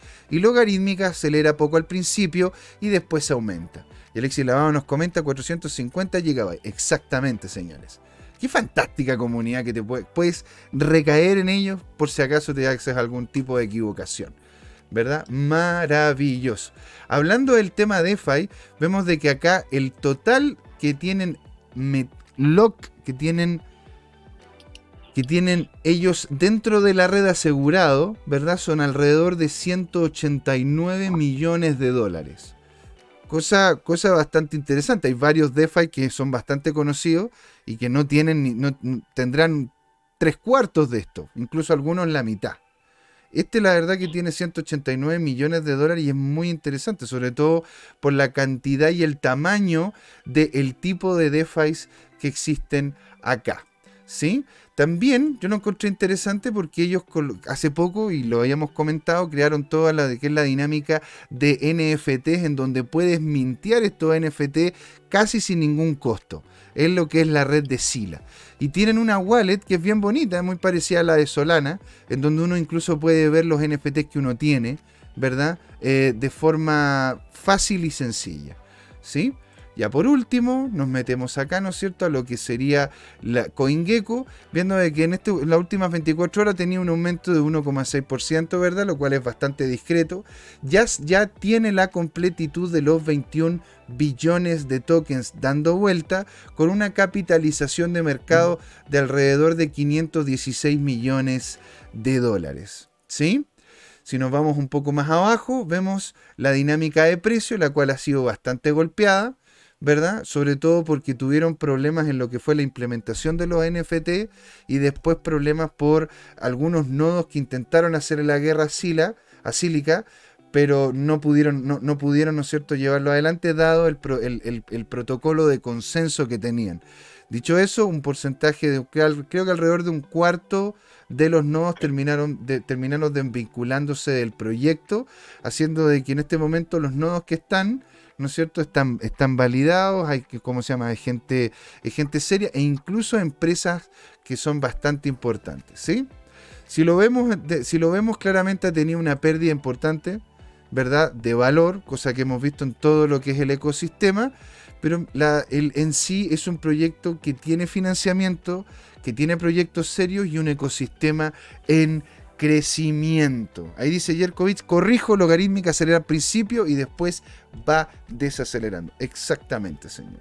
Y eso, para poder ya haciendo el cierre de este, de este primera patita, ¿verdad? De Crypto Time, nos vamos entonces al conversatorio y vamos haciendo el cierre, señor, de la primera parte de Crypto Time. Se nos viene una segunda parte muy buena.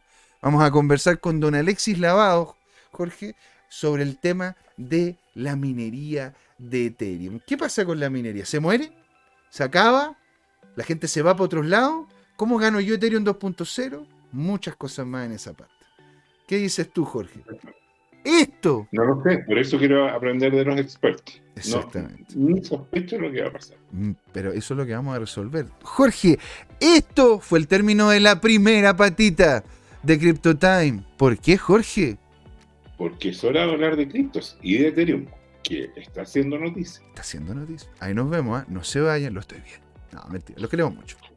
Hola amigas y amigos, en este intermedio les queríamos recordar que esta comunidad CryptoTime la hacemos todos. Así que siempre invitados a nuestros canales de difusión en Twitch, Twitter, YouTube, LinkedIn y Facebook. Búsquenos como CryptoTime, con i latina, así, latinos como nosotros. Los esperamos para intercambiar información, hacer nuevos amigos y conexiones en este hermoso mundo del blockchain y las tecnologías descentralizadas. Suscríbanse para estar conectados y saber sobre nuevos episodios. Un gran saludo de Jorge Gatica y José Miguel. Ahí nos vemos. Hey chicos, bienvenidos a la segunda patita de Crypto Time. Aquí estamos con un amigo de la casa, don Alexis Lavado, señor. ¿Cómo va? Buenas tardes. Alegría tenerlo por acá, señor. Ahora, don Jorge, ¿usted nos podría dar una introducción a quién es este caballero que tenemos nosotros acá para entrevistarlo? Claro que sí. Él es ingeniero civil Ah, también especialista en electrónica y automatización. Él ah, ha estado en varias empresas eh, a cargo de proyectos eléctricos eh, y electrónicos, principalmente en el área, por un lado, de, de, la industria eléctrica propiamente tal y también de la minería. De hecho, nos está atendiendo ahora, se está comunicando con nosotros desde un campamento minero, nada menos. Así que tiene, la gentileza de, atendernos a distancia. Estamos ah, lejos de un centro urbano grande. y, bueno, él, eh, lo más importante es que un miembro activo de la comunidad eh, en criptotecnologías de Chile. Eh, él asiste regularmente a, los eventos y, de hecho es miembro de, de la comunidad Bitcoin Chile y ahí fue donde nos conocimos, ¿recuerdas tú? Nos hemos encontrado en varios eventos, partiendo por el, por el, que hicimos eh, este año en el Palacio del Cázar. El masivo. Exactamente, estuvo muy bueno. Bueno, y si lo ven, ¿no es cierto? Ahora este hombre está allá en un campamento. Si lo ven masticando es porque está mascando coca, ¿no es cierto? Para no apunarse. O sea, no está mascando chicle ni nada por el estilo. Eso es comentario. Coca. Ah, esa, claro. Hojas de coca, claro. Hojas de coca. Eso es muy Claro. importante, ¿sí? Don Alexis, yo le quería hacer la primera pregunta, la pregunta sexy del inicio. ¿Cuándo a usted le hicieron tilín las cripto? ¿Cuándo a usted le realmente dijo, ah, esto tiene sentido en relación a, ¿no es cierto?, su industria, lo que usted sabe. Mira, yo creo que el, el- lo vengo escuchando desde hace muchos años. Yo salí de la universidad en 2008, eh, Bitcoin salió en 2009. Eh, siempre lo vi, lo vi escuchando, escuchando, escuchando. eh, pero en el fondo, en el 2014 empezó mi búsqueda. Ah, ok. Empecé a meter, empecé a leer, empecé a buscar eh, cómo minar. De hecho, siempre mi intención fue minar. Mm, Pero en esa época no tenía tanto el, el- el- el conocimiento ni tampoco el capital como para poder hacer inversión en, en- en ese sentido. Entonces, eh, pasó tiempo, pasó tiempo, 2014, 2018, eh, ya me animé y ahí empecé a comprar mis primeras criptomonedas. De hecho, sin saber lo que estaba haciendo. O sea, está- te tiraste a la piscina nomás. Dijiste, "A ver, sí. me tiro a la piscina hay agua. Voy a ver cómo me va. No tenía el pensamiento que hoy día la experiencia me ha venido dando, ¿me entiendes? Pero en el fondo la mayoría o, o casi todos entramos por, por el, veamos cómo me va, a ver si hago un poco más, cuánto gano, cosas como esas. Pero el trasfondo es- al final es otro, o sea, la- de- cuando ya lo entiendes, el concepto es otro. De hecho, desde 2018, cuando hice mis primeras compras, como no sabía bien lo que hacía, mis bitcoins quedaban en el exchange. Ni siquiera, era, el- ni siquiera era el dueño. Entonces, en el 2020, ahí conocí la Chicrip Mm, Asociación chilena de criptotecnologías. Y de hecho ahí conocí a Miguel. mm, ya. Y él, él, él en, en- el curso que tomé con él, ahí, me ahí, ahí se- ya el clic se desató. ¿Qué fue, lo que, ahí- qué fue lo que, qué fue lo que te hizo el clic? Ponte cuando te lo explicaron. ¿Qué fue lo que te explicaron que te llamó la atención y te hizo sentido? Eh, en realidad es el concepto de propiedad. Mm, Básicamente, si me preguntas a mí, es el hecho de que en realidad eres dueño, si quieres verlo así, del fruto de tu trabajo.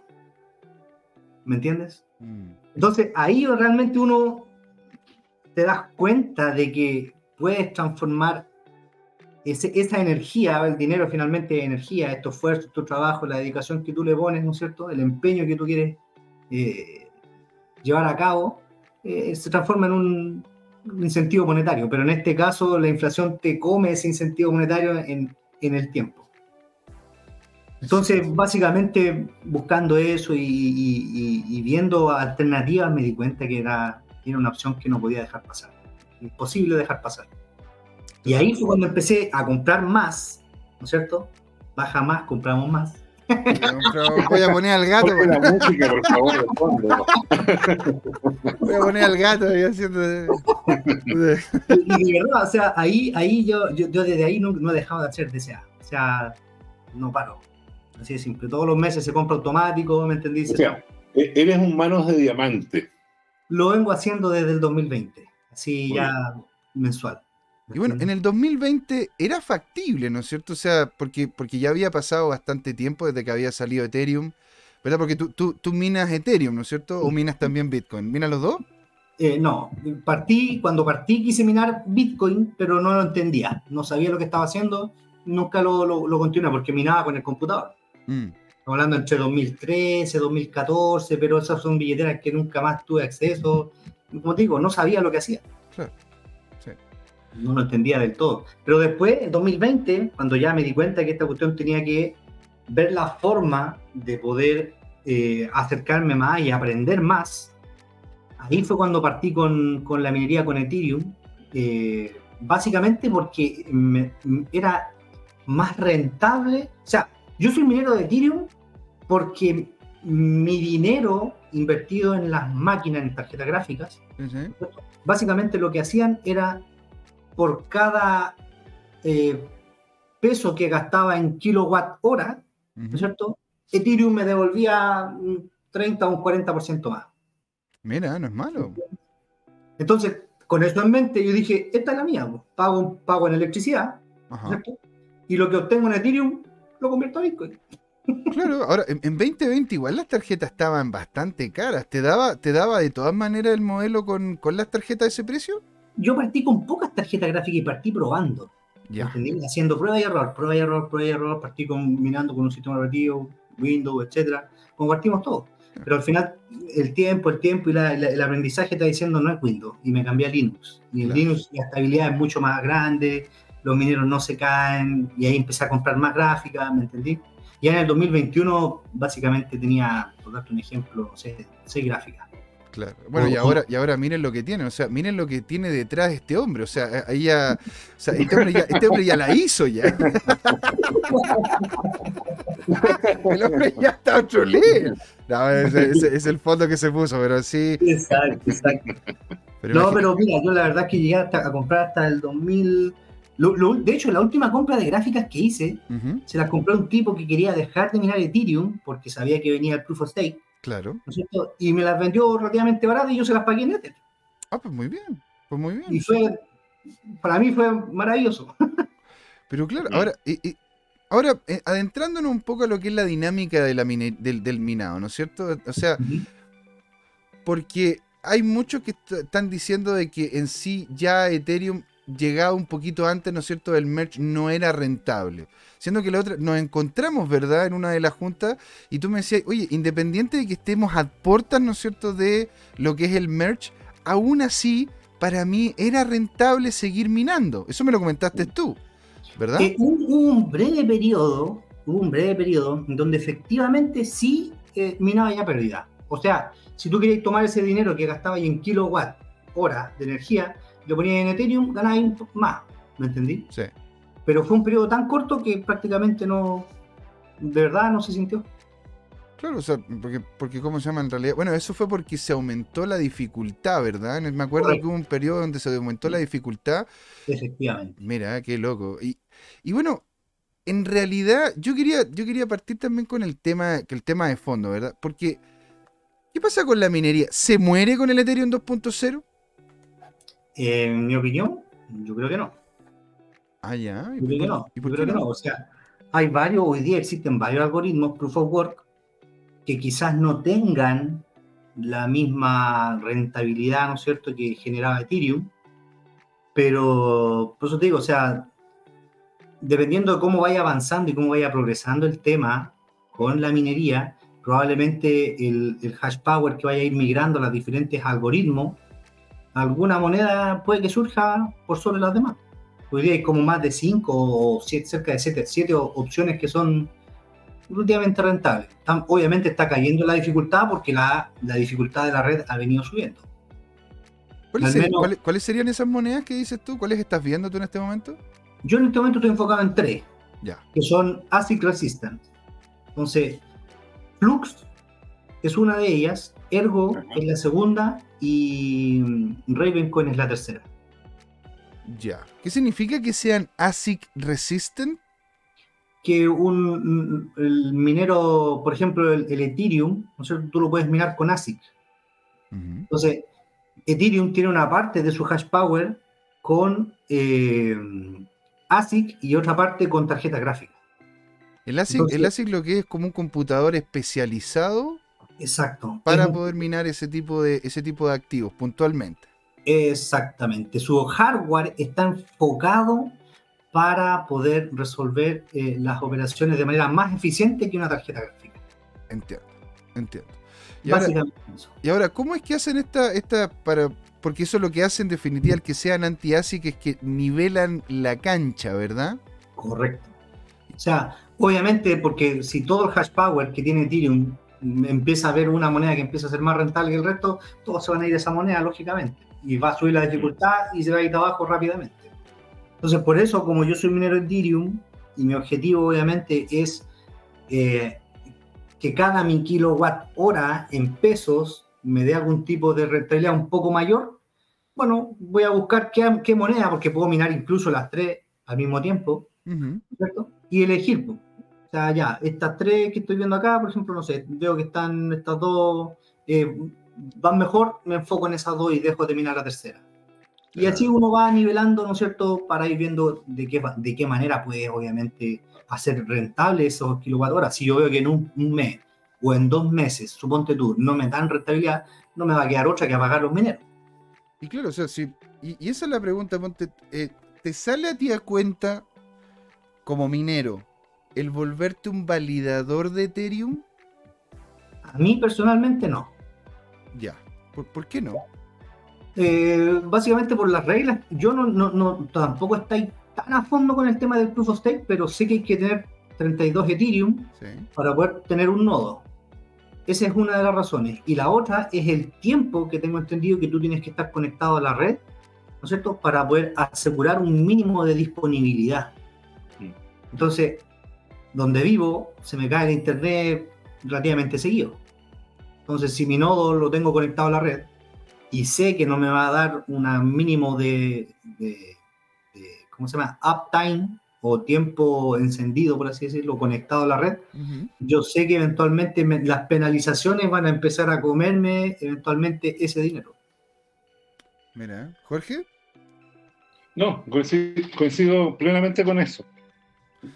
Para mí personalmente ser validador de, de, de, Proof of Stake para Ethereum no es, no es rentable.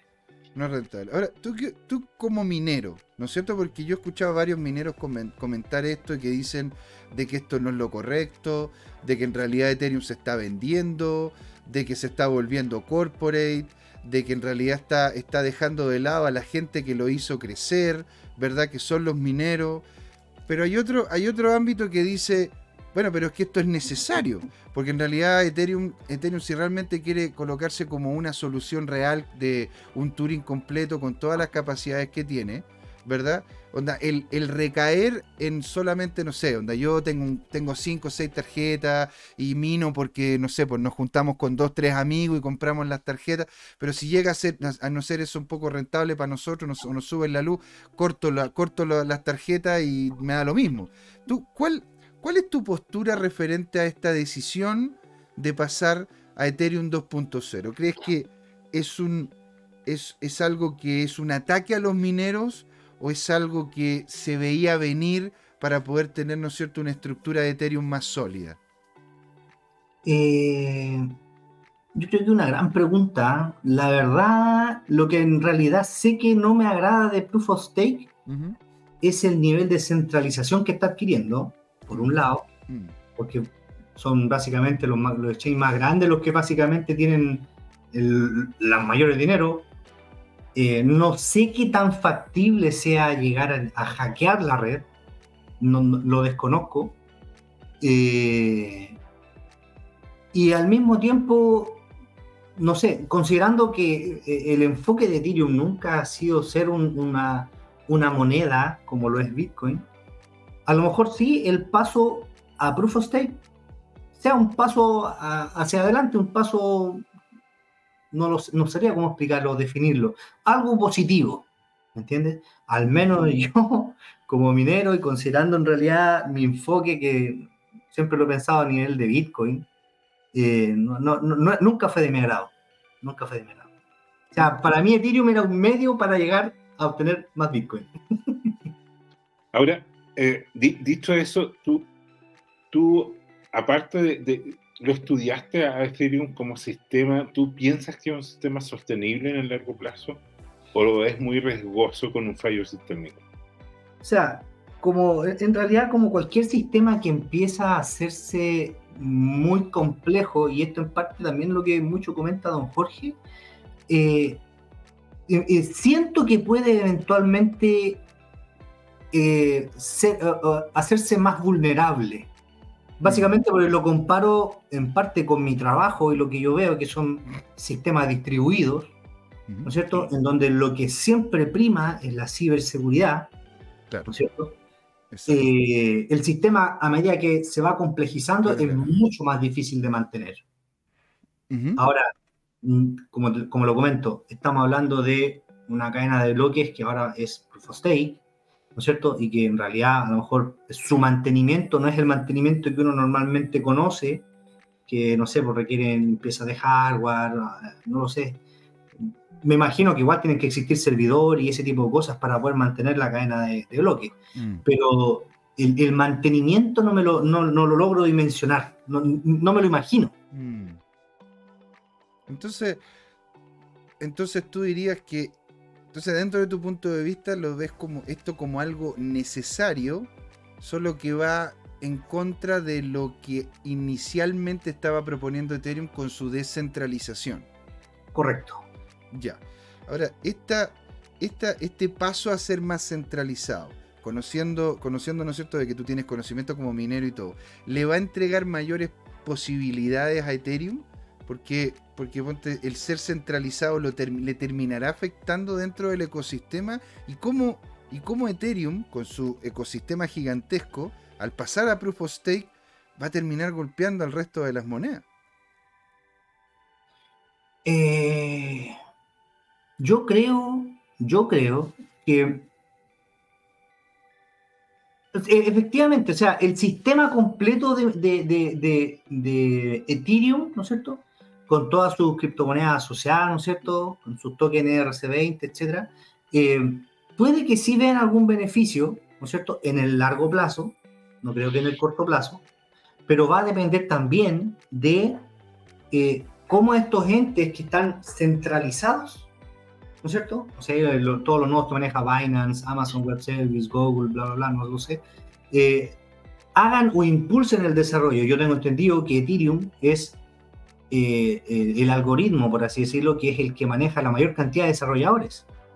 Por lo tanto, si el empeño y el enfoque no empieza a tener discrepancias entre, entre las diferentes partes que forman los grandes nodos, creo yo, puede que el algoritmo y, y- y todo su ecosistema sí efectivamente funcione, sea algo eh, que aporte al ecosistema de las criptomonedas Ujú. y sea positivo dentro de todo. Desde el punto de vista de la centralización, mm, discrepo totalmente. No, no me gusta ese- esa, esa centralización que está adquiriendo Ethereum. Ponte tú, tú estarías pensando, porque hay muchos que me lo han dicho también, muchos amigos que minan, gente que tiene, ¿no cierto?, eh, sus tarjetitas en la casa, están diciendo, bueno, si no, me ten- tendría que pasarme a Ethereum Classic. O incluso hay algunos que están diciendo, no, no, es que ahora muchos de los mineros que están vinculados a Ethereum van a sacar un segundo hard fork. Un segundo fork en donde no solamente tendríamos Ethereum Classic, sino tendríamos como Ethereum Classic 2, ¿sí? Y, de- cómo se llama lo que sería la, red tradicional. ¿Tú ves que algo así ocurra? ¿Es prudente hacerlo? O sea, ya ocurrió con, con el primer eh, hard fork entre Ethereum Classic y el Ethereum que día conocemos. Claro. Mm, mm, O sea, yo tengo entendido que eso va a ocurrir. Y el ETH que, que- que- que va a quedar, que es el ETH eh, POW o Proof of Work, ¿Mm? entiendo que se va a intercambiar con los Ethereum que tú puedas tener cuando quieras migrar a esa cadena de bloques. Ahora, ¿será rentable estar minando en esa cadena? No lo sé. Yo creo que hay que evaluarlo en primera instancia antes de eh, cambiarse. ¿Qué es lo que deberíamos evaluar, ponte tú, como mineros, para poder ver si es que nos vale la pena tener un validador? Si nos vale Sí. la pena seguir minando, o en una de esas, ¿no es cierto? Que, que también es factible, ¿no es cierto? De agarrar, ¿no es cierto? Y decir, mira, ¿sabes qué? Estoy- voy a vender todas mis tarjetas, de, me voy a quedar con una o con dos para tener mi computador Master Race, no sé, gigantesco, para poder jugar lo que yo quiera, pero el resto de las tarjetas, la verdad que las voy a vender porque porque en realidad ya no, ya no me sale a cuenta hacer la minería. La verdad, yo pienso, mira, la verdad yo pienso que en el peor escenario, supongamos que ninguna moneda sea minable con GPU, eh, en, en- en- una idea personal que yo tengo, Sí, sería tratar de aprender o, o- o enfocarme en el deep learning. Porque el, el- el tema de las potencias, las potencias que manejan la gráfica eh, se utiliza mucho en esa área.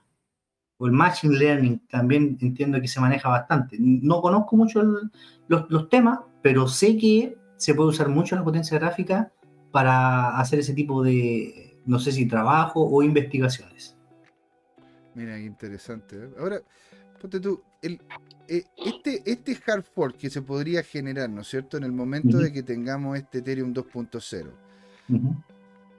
¿tú irías a favor del fork? O sea, si es que no quieres tener un validador porque no te sale a cuenta por el tema de la electricidad, el tema, ¿no es cierto?, del, del uptime y todo. ¿Tú estarías, estarías interesado, dispuesto a minar este hard fork que salga en el momento de que Ethereum se vuelva 2.0? Sí, Ah, pero chan, lo chan, chan. haría. ¿Ah? como, como en realidad tengo, tengo alta capacidad gráfica, ¿no es cierto? Podría perfectamente dejar tres o, o- cuatro eh, eh, rigs, ¿no es cierto? Porque se llaman rigs, Mm. minando una, un algoritmo cada una y uno lo dejaría minando Ethereum Proof of Work. Mira. Para ver cómo va, para ver qué tal funciona, para hacer la estimación de los costos, cuánto voy a gastar mensual, ¿no es cierto? Versus, obviamente, el costo de la electricidad. El próximo año va a ser un tema diferente, porque acá en Chile van a subir la tarifa de la luz. Por lo menos para los medidores BT1. Eso, eso es interesante porque en- si hablamos a nivel latinoamericano. ¿verdad? ¿Dónde encontraríamos en caso de que quisiéramos, ¿no es cierto?, colocar un validador. Ya, ok, voy a colocar los 32 Ether. Voy a tener una, voy a tener un nodo, un nodo, eh, ¿cómo se llama? Ethereum. ¿Dónde en Latinoamérica es el costo de la electricidad más barato y que a mí me genere la seguridad de tener el internet para poder tener un validador de Ethereum en condición? En caso de que yo diga, a ver, voy a vender, imagínate que uno tiene una, una, una dinámica parecida a la que tienes de fondo tú, o sea, una cantidad ya importante, una, una pieza ya llena, ¿no es cierto?, de tarjetas de video, las cuales si en una de esas las vendo o hago misma, ha- hago como se llama, hago la capitalización de todo el Ether que tengo yo ya, digo, ok, tengo para poderlo hacer. ¿Dónde yo podría colocar este validador y que me saliese a cuenta? Yo, yo, yo creo que estamos mezclando cosas, porque el validador entiendo que no consume tanta energía. Claro. Es eh, entiendo que ese, ese es la el gran tema de Proof of Stake. O sea, la energía se va literalmente a reducir cerca del 99%. Es una locura. Así es. Entonces, si me preguntáis a mí si realmente quieres poner un validador, yo creo que me preocuparía más por el tema de eh, tener un buen enlace de internet que no sufra caídas, Mm, ¿no es cierto? Y una UPS que me permita tener energía constante y continua por unos par de horas, mientras se repone el corte de energía, por ejemplo. claro, para, poderlo para poder seguir funcionando con ese, con ese minero. Exacto, pero por otro lado, si lo que se quiere es seguir minando otros algoritmos, Ajá. ¿cierto? Y masivamente hay que pensar en los costos de la electricidad del próximo año que van a estar más altos, cerca de, no sé, un 30% más alto. Eh, hay, hay, que, hay que verlo, porque acá en Sudamérica entiendo que Venezuela es la energía económica, Argentina también y Uruguay también. Uruguay siendo creo el más económico. Pero, pero hay, hay un aspecto central en lo que, en lo que tú dijiste, y es, y es que ah, la estabilidad de la conexión a Internet. Y en ese escenario, fíjate que Chile es la que tiene en el mundo una de las más eficientes en términos de mayor ancho de demanda per cápita y menor precio. Y esto es sorprendente. De hecho, estamos sobre el promedio OCDE y, y si tú comparas la disponibilidad de, de, eh, ancho de banda, nosotros superamos ampliamente a Alemania, Estados Unidos, a Canadá, en el promedio. ¿Por qué? Porque tenemos una cantidad de fibra óptica que llega eh, con diferentes enlaces. Hay que pensar que Chile ha invertido ah, más de 500 millones de dólares, perdón, no Chile, las empresas que llegaron a Ahí Chile sí. han invertido más de 500 millones de dólares en data center.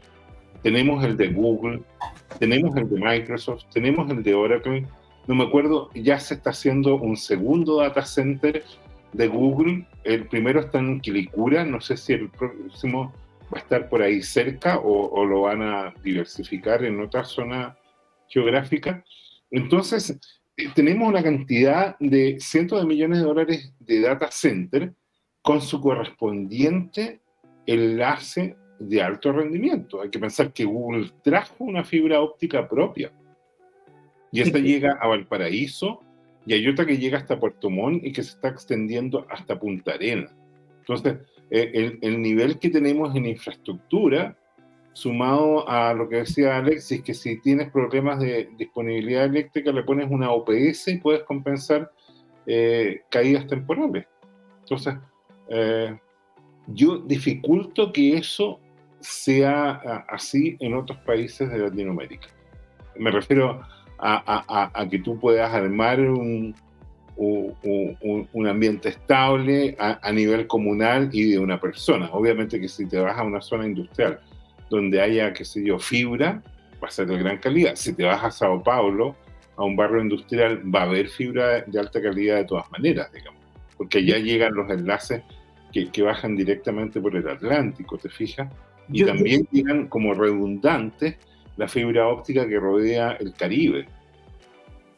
Yo, yo, evaluaría en ese caso cuánto saldría el costo de un enlace de fibra óptica de alta calidad versus el hecho de tener mi nodo validador con 32 Ethereum, ¿no es cierto? Versus esa rentabilidad que me va a dar el seminero. Mm. Porque no creo que sea económico un enlace de fibra óptica de alto rendimiento. Es un buen punto. Es un muy buen punto. Mm. Entonces, en este momento podríamos decir, podríamos dar fe, Alexis, que entonces la minería de Ethereum está completamente muerta. No, yo diría que no. O sea, Ethereum como algoritmo o como lo conocíamos va a dejar de existir, pero que minería va a seguir existiendo. Claro, a lo mejor no vamos a minar el Ether que conocíamos, pero vamos a minar a lo mejor el fork Interesante. ¿eh? Mira, aquí el, chat de nuevo está vuelto, está vuelto loco aquí. Nada de fibra, dice el señor Laporta. El internet del tío Elon Musk, porque es un santo. Jaja, buenas noches, buenas, buenas. Y Yerko hace, dice, una pregunta para Alexis Data Center lavado. Dos puntos. Al activarse el Proof of Stake de, en Ethereum, ¿qué sucederá con el uso slash precio de los principales contratos en esta blockchain? El USDT, Axie Infinity, Uniswap, etc. La verdad, no sabía responder esa pregunta. O sea, yo siento que igual, dentro de todo, espero que la migración salga bien.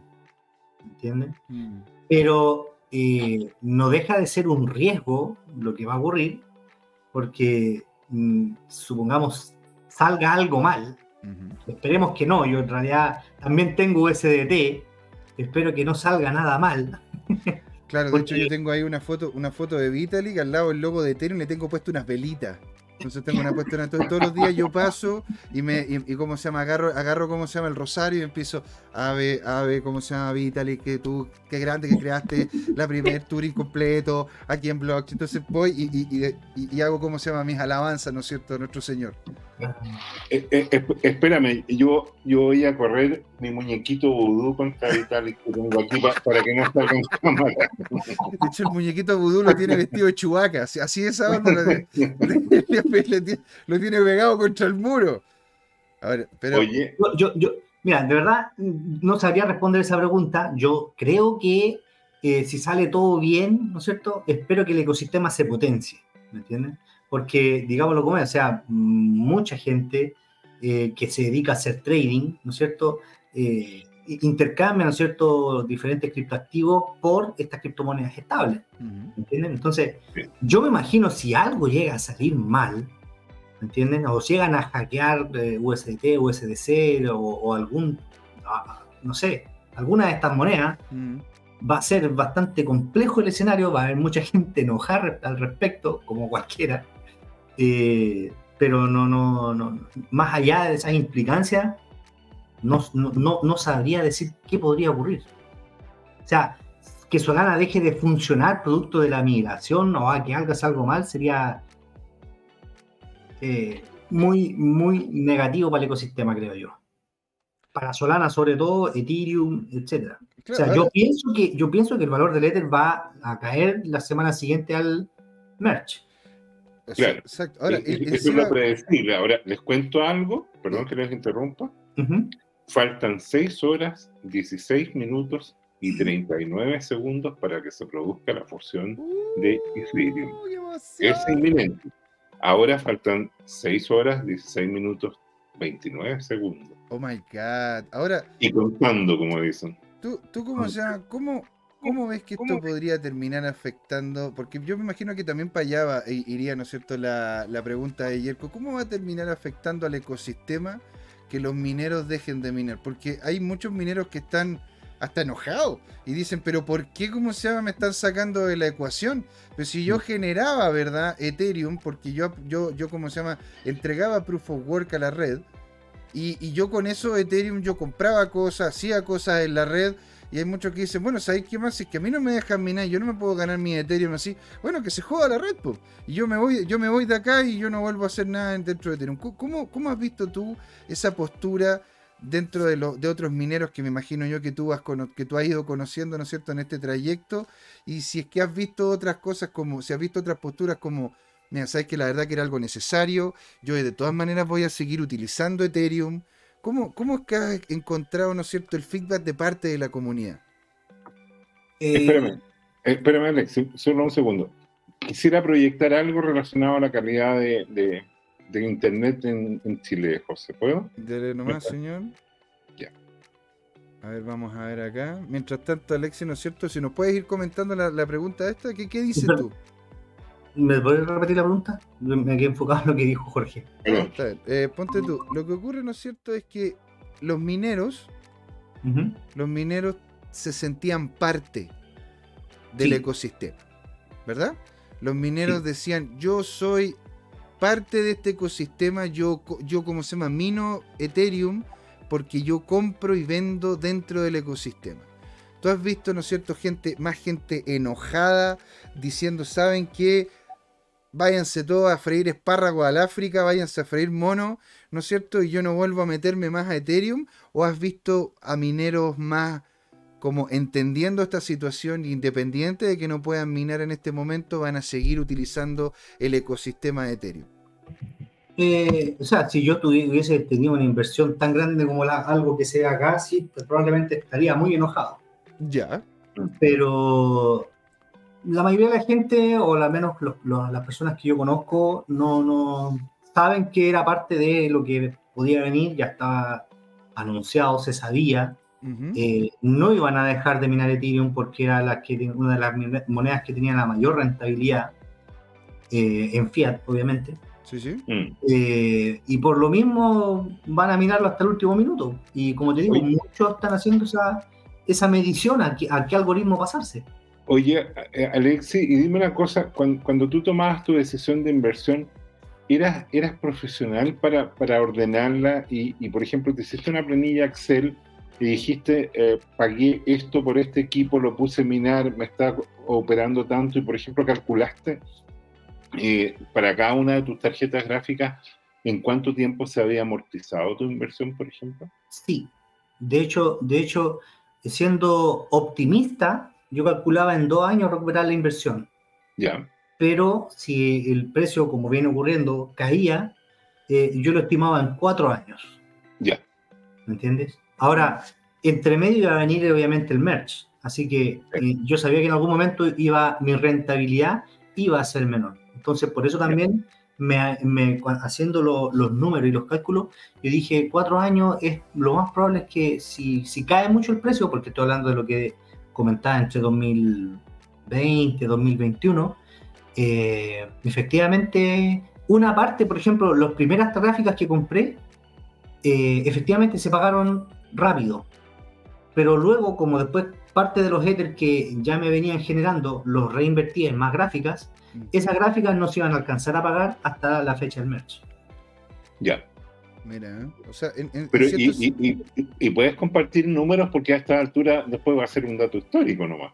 O sea, no tengo aquí al tiro la, la, el Excel, pero sí, no sé, pues te puedo compartir, por ejemplo, cómo, cómo yo hago el cálculo, porque hay una, hay una página web que básicamente me dice cuál, cuál, es la rentabilidad de cada algoritmo, ¿no es cierto?, de acuerdo a la gráfica que tú vas seleccionando. Sí. Ah, Jorge, ¿podrías dejar de.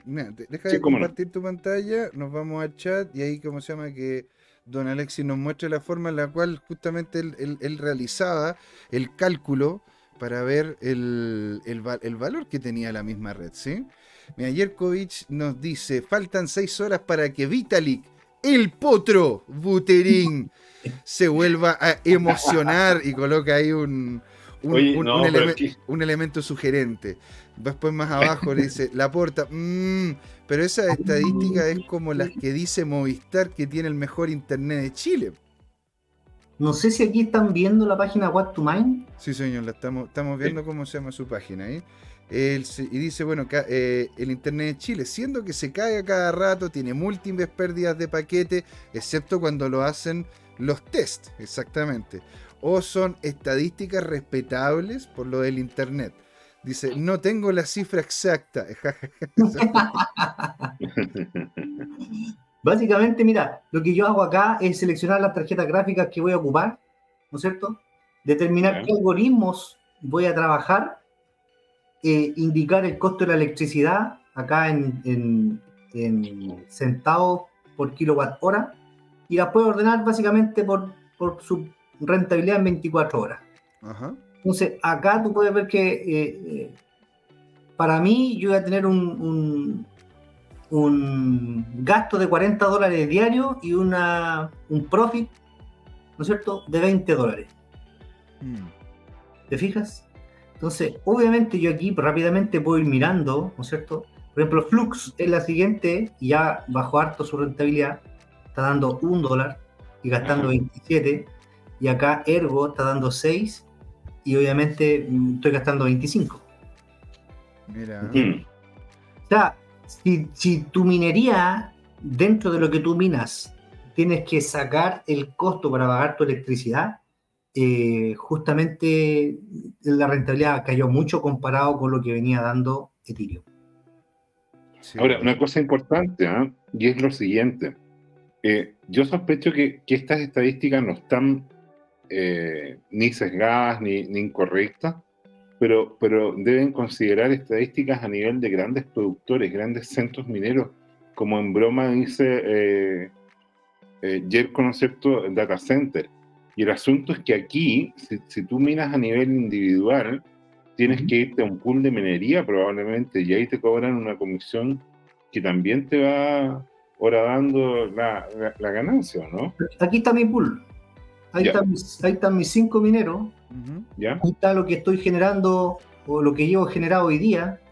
¿no es Ya. cierto? Y el, el estimado mensual que más o menos estaría haciendo. Y aquí yo lo puedo convertir a dólares. Claro. Mira.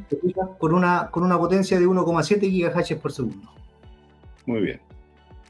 Mira, oye, qué interesante. Uy, y tengo una consulta más que nada, incluso esto va fuera de lo que es el tema de la minería. ¿Tú ya estás haciendo stacking de Ethereum 2.0? No. ¿Tú, no, tú no- no tienes en este momento ningún tipo de implicación con Ethereum 2.0? Estás esperando a que salga la red y, y estás tomando, estás guardando estos Ethereum 1.0, podríamos decir, o Ethereum pre-merge, y en relación a ese Ethereum pre-merge, ¿no es cierto?, poder después el, el cambiarlos por el Ethereum 2.0, o estás agarrando todos los Ethereum y los estás cambiando a Bitcoin y lo estás manteniendo ahí, Todo en Bitcoin. todo en Bitcoin. Todo en Bitcoin. O sea, tú en este momento en sí estabas utilizando Ethereum, porque tú utilizabas la- el ecosistema de Ethereum, hacías temas DeFi, movías, ¿no es cierto?, cosas ahí, comprabas cosas en DeFi. ¿Qué, qué lo- ¿Hacías uso de tu Ether dentro del ecosistema de Ethereum? Muy poco. Muy poco. Ah, ya. Ah, o sea, Por ya. ejemplo, en, en en algún minuto, ¿no es cierto? O sea, yo dije, ya, ok, voy a tratar de ver cómo, cómo puedo tratar de mover o tratar de, de aportar liquidez en alguna pool para obtener algún tipo de rentabilidad, pero eh, como, como requería mayor tiempo, más, más lectura y más... más, más- me- me- sentí personalmente que me, me- me distraían y me desviaban del foco, ¿no es cierto? Que es por el cual yo eh, finalmente entré al ecosistema que es de una u otra manera obtener cierto grado de libertad financiera, ¿no es cierto? Producto de eh, el- el- la acumulación, o el- claro, acumulación de Ethereum mediante el DCA, como te comentaba. Mm. O sea, para mí Ethereum era la herramienta para poder adquirir más Bitcoin. Está bien, está bien, pues si al final un- cada uno se termina quedando con el activo que estime, que estime conveniente, está perfecto. Y ahora, ¿qué le dirías tú a los chicos que hicieron una inversión importante en tarjetas de video, hicieron, eh, no sé, tienen Ethereum, estuvieron, estuvieron, ¿cómo se llama? Tratando de generar algún poquito de lucas, ¿verdad? Un poquito de dinero con, esta, con estas dinámicas. ¿Tú qué le dirías a ellos? ¿Qué es lo que tendría que hacer ahora el, minero de Ethereum? Eh, no hay que desanimarse, creo yo, con el tema de la, del cambio que está experimentando eh, el, el, el, Ether, en términos del algoritmo, ¿no es cierto?, que está migrando. Eh, hay todavía monedas que por el minuto está claramente cayendo su rentabilidad. Nadie va a predecir el futuro, nadie sabe qué es lo que va a ocurrir con estas monedas. Puede que se pierdan, puede que no, no lo sé, pero eh, yo, yo, yo obviamente eh, en términos generales trataría de hacer el proceso lo más eficiente posible. ¿En qué sentido? Todas las tarjetas gráficas que pudiesen consumir mucha energía, apáguenlas. Definitivamente si hay que apagarlas, hay que sacarlas, dejen sus tarjetas las más eficientes, ¿no es cierto? busquen cuáles son los algoritmos donde esas tarjetas van a hacer o les van a sacar mayor provecho y úsenlas para eso. No todas las tarjetas gráficas tienen el mismo tipo de hash power dependiendo del algoritmo. Mira qué buena. ¿eh? Bueno, señoras y señores, siendo las 8.05 de la tarde, vamos ya haciendo el cierre, ¿verdad? De esta segunda patita de CryptoTime. Y Alexis, muchas gracias por estar ahí. Quisiera entregarte algunos minutos, si nos puedes entregar algunas últimas palabras, algún, algún, si es que quieres entregar algún tipo de contacto, en caso de que quieras ser contactado, y cómo se llama, ir ya haciendo el cierre de este programa. Eh, no, o sea, agradecer en realidad la invitación, el espacio, la verdad es que lo encuentro súper atractivo. Eh, eh, me gusta mucho el programa, la dinámica que se, que se genera acá, la verdad es que es muy entretenida. Se aprende bastante, el contenido lo encuentro de buena calidad, muy alta calidad. Muchas gracias. Y, siempre, o sea, a, todos los que estén interesados en aprender o en querer buscar, busquen libros, conversen con la gente, pregunten dónde pueden pagar con Bitcoin, con Ether, con lo que sea. Eh, involucren a sus, a, sus, a sus conocidos para que también quieran aprender. Eh, obviamente al principio siempre va a existir un poco de resistencia, el tema de, que muy tema muy ñoño, etcétera, etcétera, pero la verdad es que vale, vale 100% la pena el tema considerando los tiempos que estamos viviendo. Bueno, es que en realidad aquí no estamos juntando los ñoños porque al final que es lo que es lo que al, final termina ocurriendo. Los ñoños manejan el mundo, porque son somos los nerds los que terminamos manejando. Por eso, como sea, una vez una, una vez mi papá me dijo, mira, si encontráis un nerd en clase, hazte amigo ese güey, porque ese güey al final después te puede terminar contratando. Mira, aquí la puerta dice, antes de irme quiero dejar mi F, o sea, mi respeto, ¿verdad? Por Luna Classic. Contexto, dos puntos, abre comillas. Corea del Sur emite una orden de arresto para el desarrollo de, desarrollado de la fallida criptomoneda Luna, CNN y sus titulares. Sí, y de hecho ahí estuvimos hablando eso con Jail One, que de hecho subió como un 100% la moneda. La verdad que este, este es un ecosistema hermoso, güey. La verdad que a mí me encanta. se toman todas las chacotas y, en un que otro momento terminé ganando unas lucas. Don Jorge, unas últimas palabras y ya vamos haciendo el cierre de este programa. Don Jorge, ¿me escucha o no? Bueno, ha sido un agrado la verdad, eh, muchas gracias por tu aporte, Alexis, de ahora y, de siempre en la comunidad, eh, porque al final, efectivamente, esto es un trabajo colaborativo. La, el conocimiento este lo estamos co-construyendo entre todos.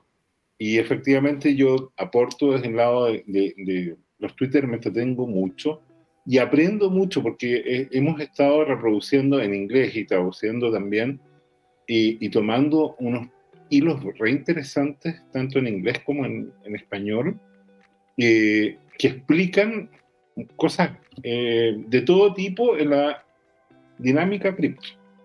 Así que, ah, de hecho, está eh, recién tenía pendiente el traducir un hilo largo sobre un tema, así que lo recomiendo, no voy a decir que de aquí a, las 10 de la noche lo voy a publicar para que, para que lo tomen. Y, los hilos de, de Twitter es una forma muy eh, costo eficiente para aprender una temática, porque son pinceladas que dejan la motivación y le permiten a uno armar por lo menos un contexto de, de qué se trata. Yo soy el, el número uno de CryptoTime. Sí, sí, sí, muchas gracias. Me he dado cuenta, efectivamente.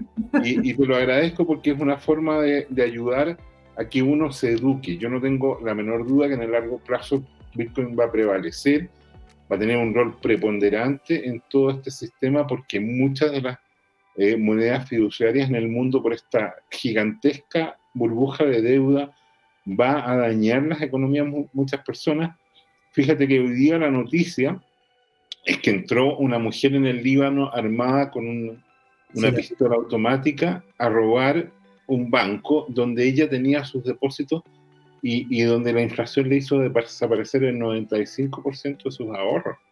Son dramas personales. O sea, pues cada uno de nosotros hace un esfuerzo por ahorrar un millón de pesos chilenos, 10 millones de pesos chilenos, 100 millones de pesos chilenos en el caso de algunos potentados mil o diez mil o cien mil millones de pesos chilenos, y, y, si ocurre un fenómeno de inflación y no están protegidos contra eso, imagínate que, que ahorraste 10 millones de pesos chilenos para comprarte un auto nuevo y viene algún tipo de evaluación y te, y te genera una pérdida del 95%.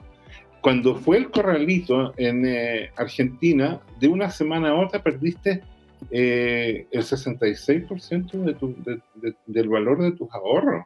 Nosotros estamos hablando de multiplicaciones gigantescas y las criptos en general, alguna, poca de las criptos en general, y Bitcoin te permiten eh, ir protegiéndote de eso y que te transformes en tu propio banco. Sí, pues es que en realidad, a ver, pero lo, lo, lo, bueno, ¿no es cierto?, es que los políticos también estaban perdiendo plata. Los políticos siempre terminan, ¿no es cierto?, peor que el pueblo, ¿verdad? ¿No es cierto?, con su, con su impuesto que es ese, esa inflación que es un impuesto no regulado. Señoras y señores, acá José Miguel despidiéndose. Muchas gracias, ¿verdad? A todos los que estuvieron con nosotros. Al señor Laporta, a Yerkovich también, a Tomicro, le mandamos un gran saludo. A Cancita le mandamos un saludo también. A Hernán, que, no, que, no, que nos comentó en otro, en otro chat. Estuvo con nosotros, bueno, comentó también don Alexis Lavado en su momento. El, el señor Cracolo, que estuvo bastante activo. Te queremos escuchar más, queremos saber de ustedes, ¿verdad? Don Ariel Salas, que le mandamos un abrazo digital descentralizado y muchos otros que estuvieron comentando en otras redes sociales, ¿sí? Muchas, quedaron algunas preguntas en el tintero, pero la verdad que ya se nos fue el tiempo. A todos los que nos están viendo ahora, muchas gracias. Síganos en arroba tu CryptoTime, nuestro Twitter oficial, y síganos también en YouTube, en Twitch y en todas nuestras redes sociales, ¿sí? Denle me gusta, denle, sí, denle seguir y con campanita. Comenten abajo, queremos saber su opinión todo feedback es bueno. ¿Sí? Menos los spam que de repente colocan alguna tontera. Pero si no, todo feedback es bueno. Don Alexis, don Jorge, muchas gracias por estar aquí. Ahí nos vemos. Esto, señores, fue Crypto Time. ¿Por qué, Jorge? Porque fue hora de hablar de criptos y de spam, pero no todos los spams son perjudiciales. En Crypto Time tenemos una oferta. Mándame dos bitcoins y te devuelvo uno. Ya. Deje su billetera. Sí. Deje su billetera y ojalá la clave para poder entrar. ¿ah? Así que fantástico. ya. Ahí nos, vemos. Chao, chao.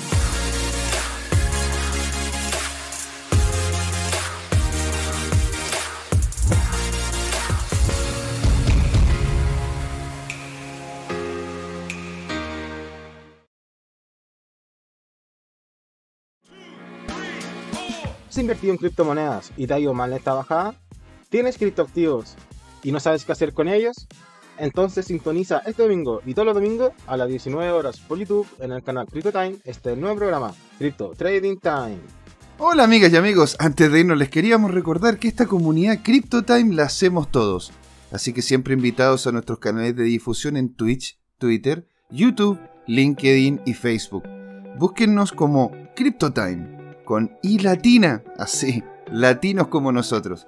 Los esperamos para intercambiar información, hacer nuevos amigos y conexiones en este hermoso mundo del blockchain y las tecnologías descentralizadas. Los invitamos a suscribirse para recibir información sobre nuevos episodios y les mandamos un gran saludo de acá, Jorge Gatica y José Miguel. Nos vemos.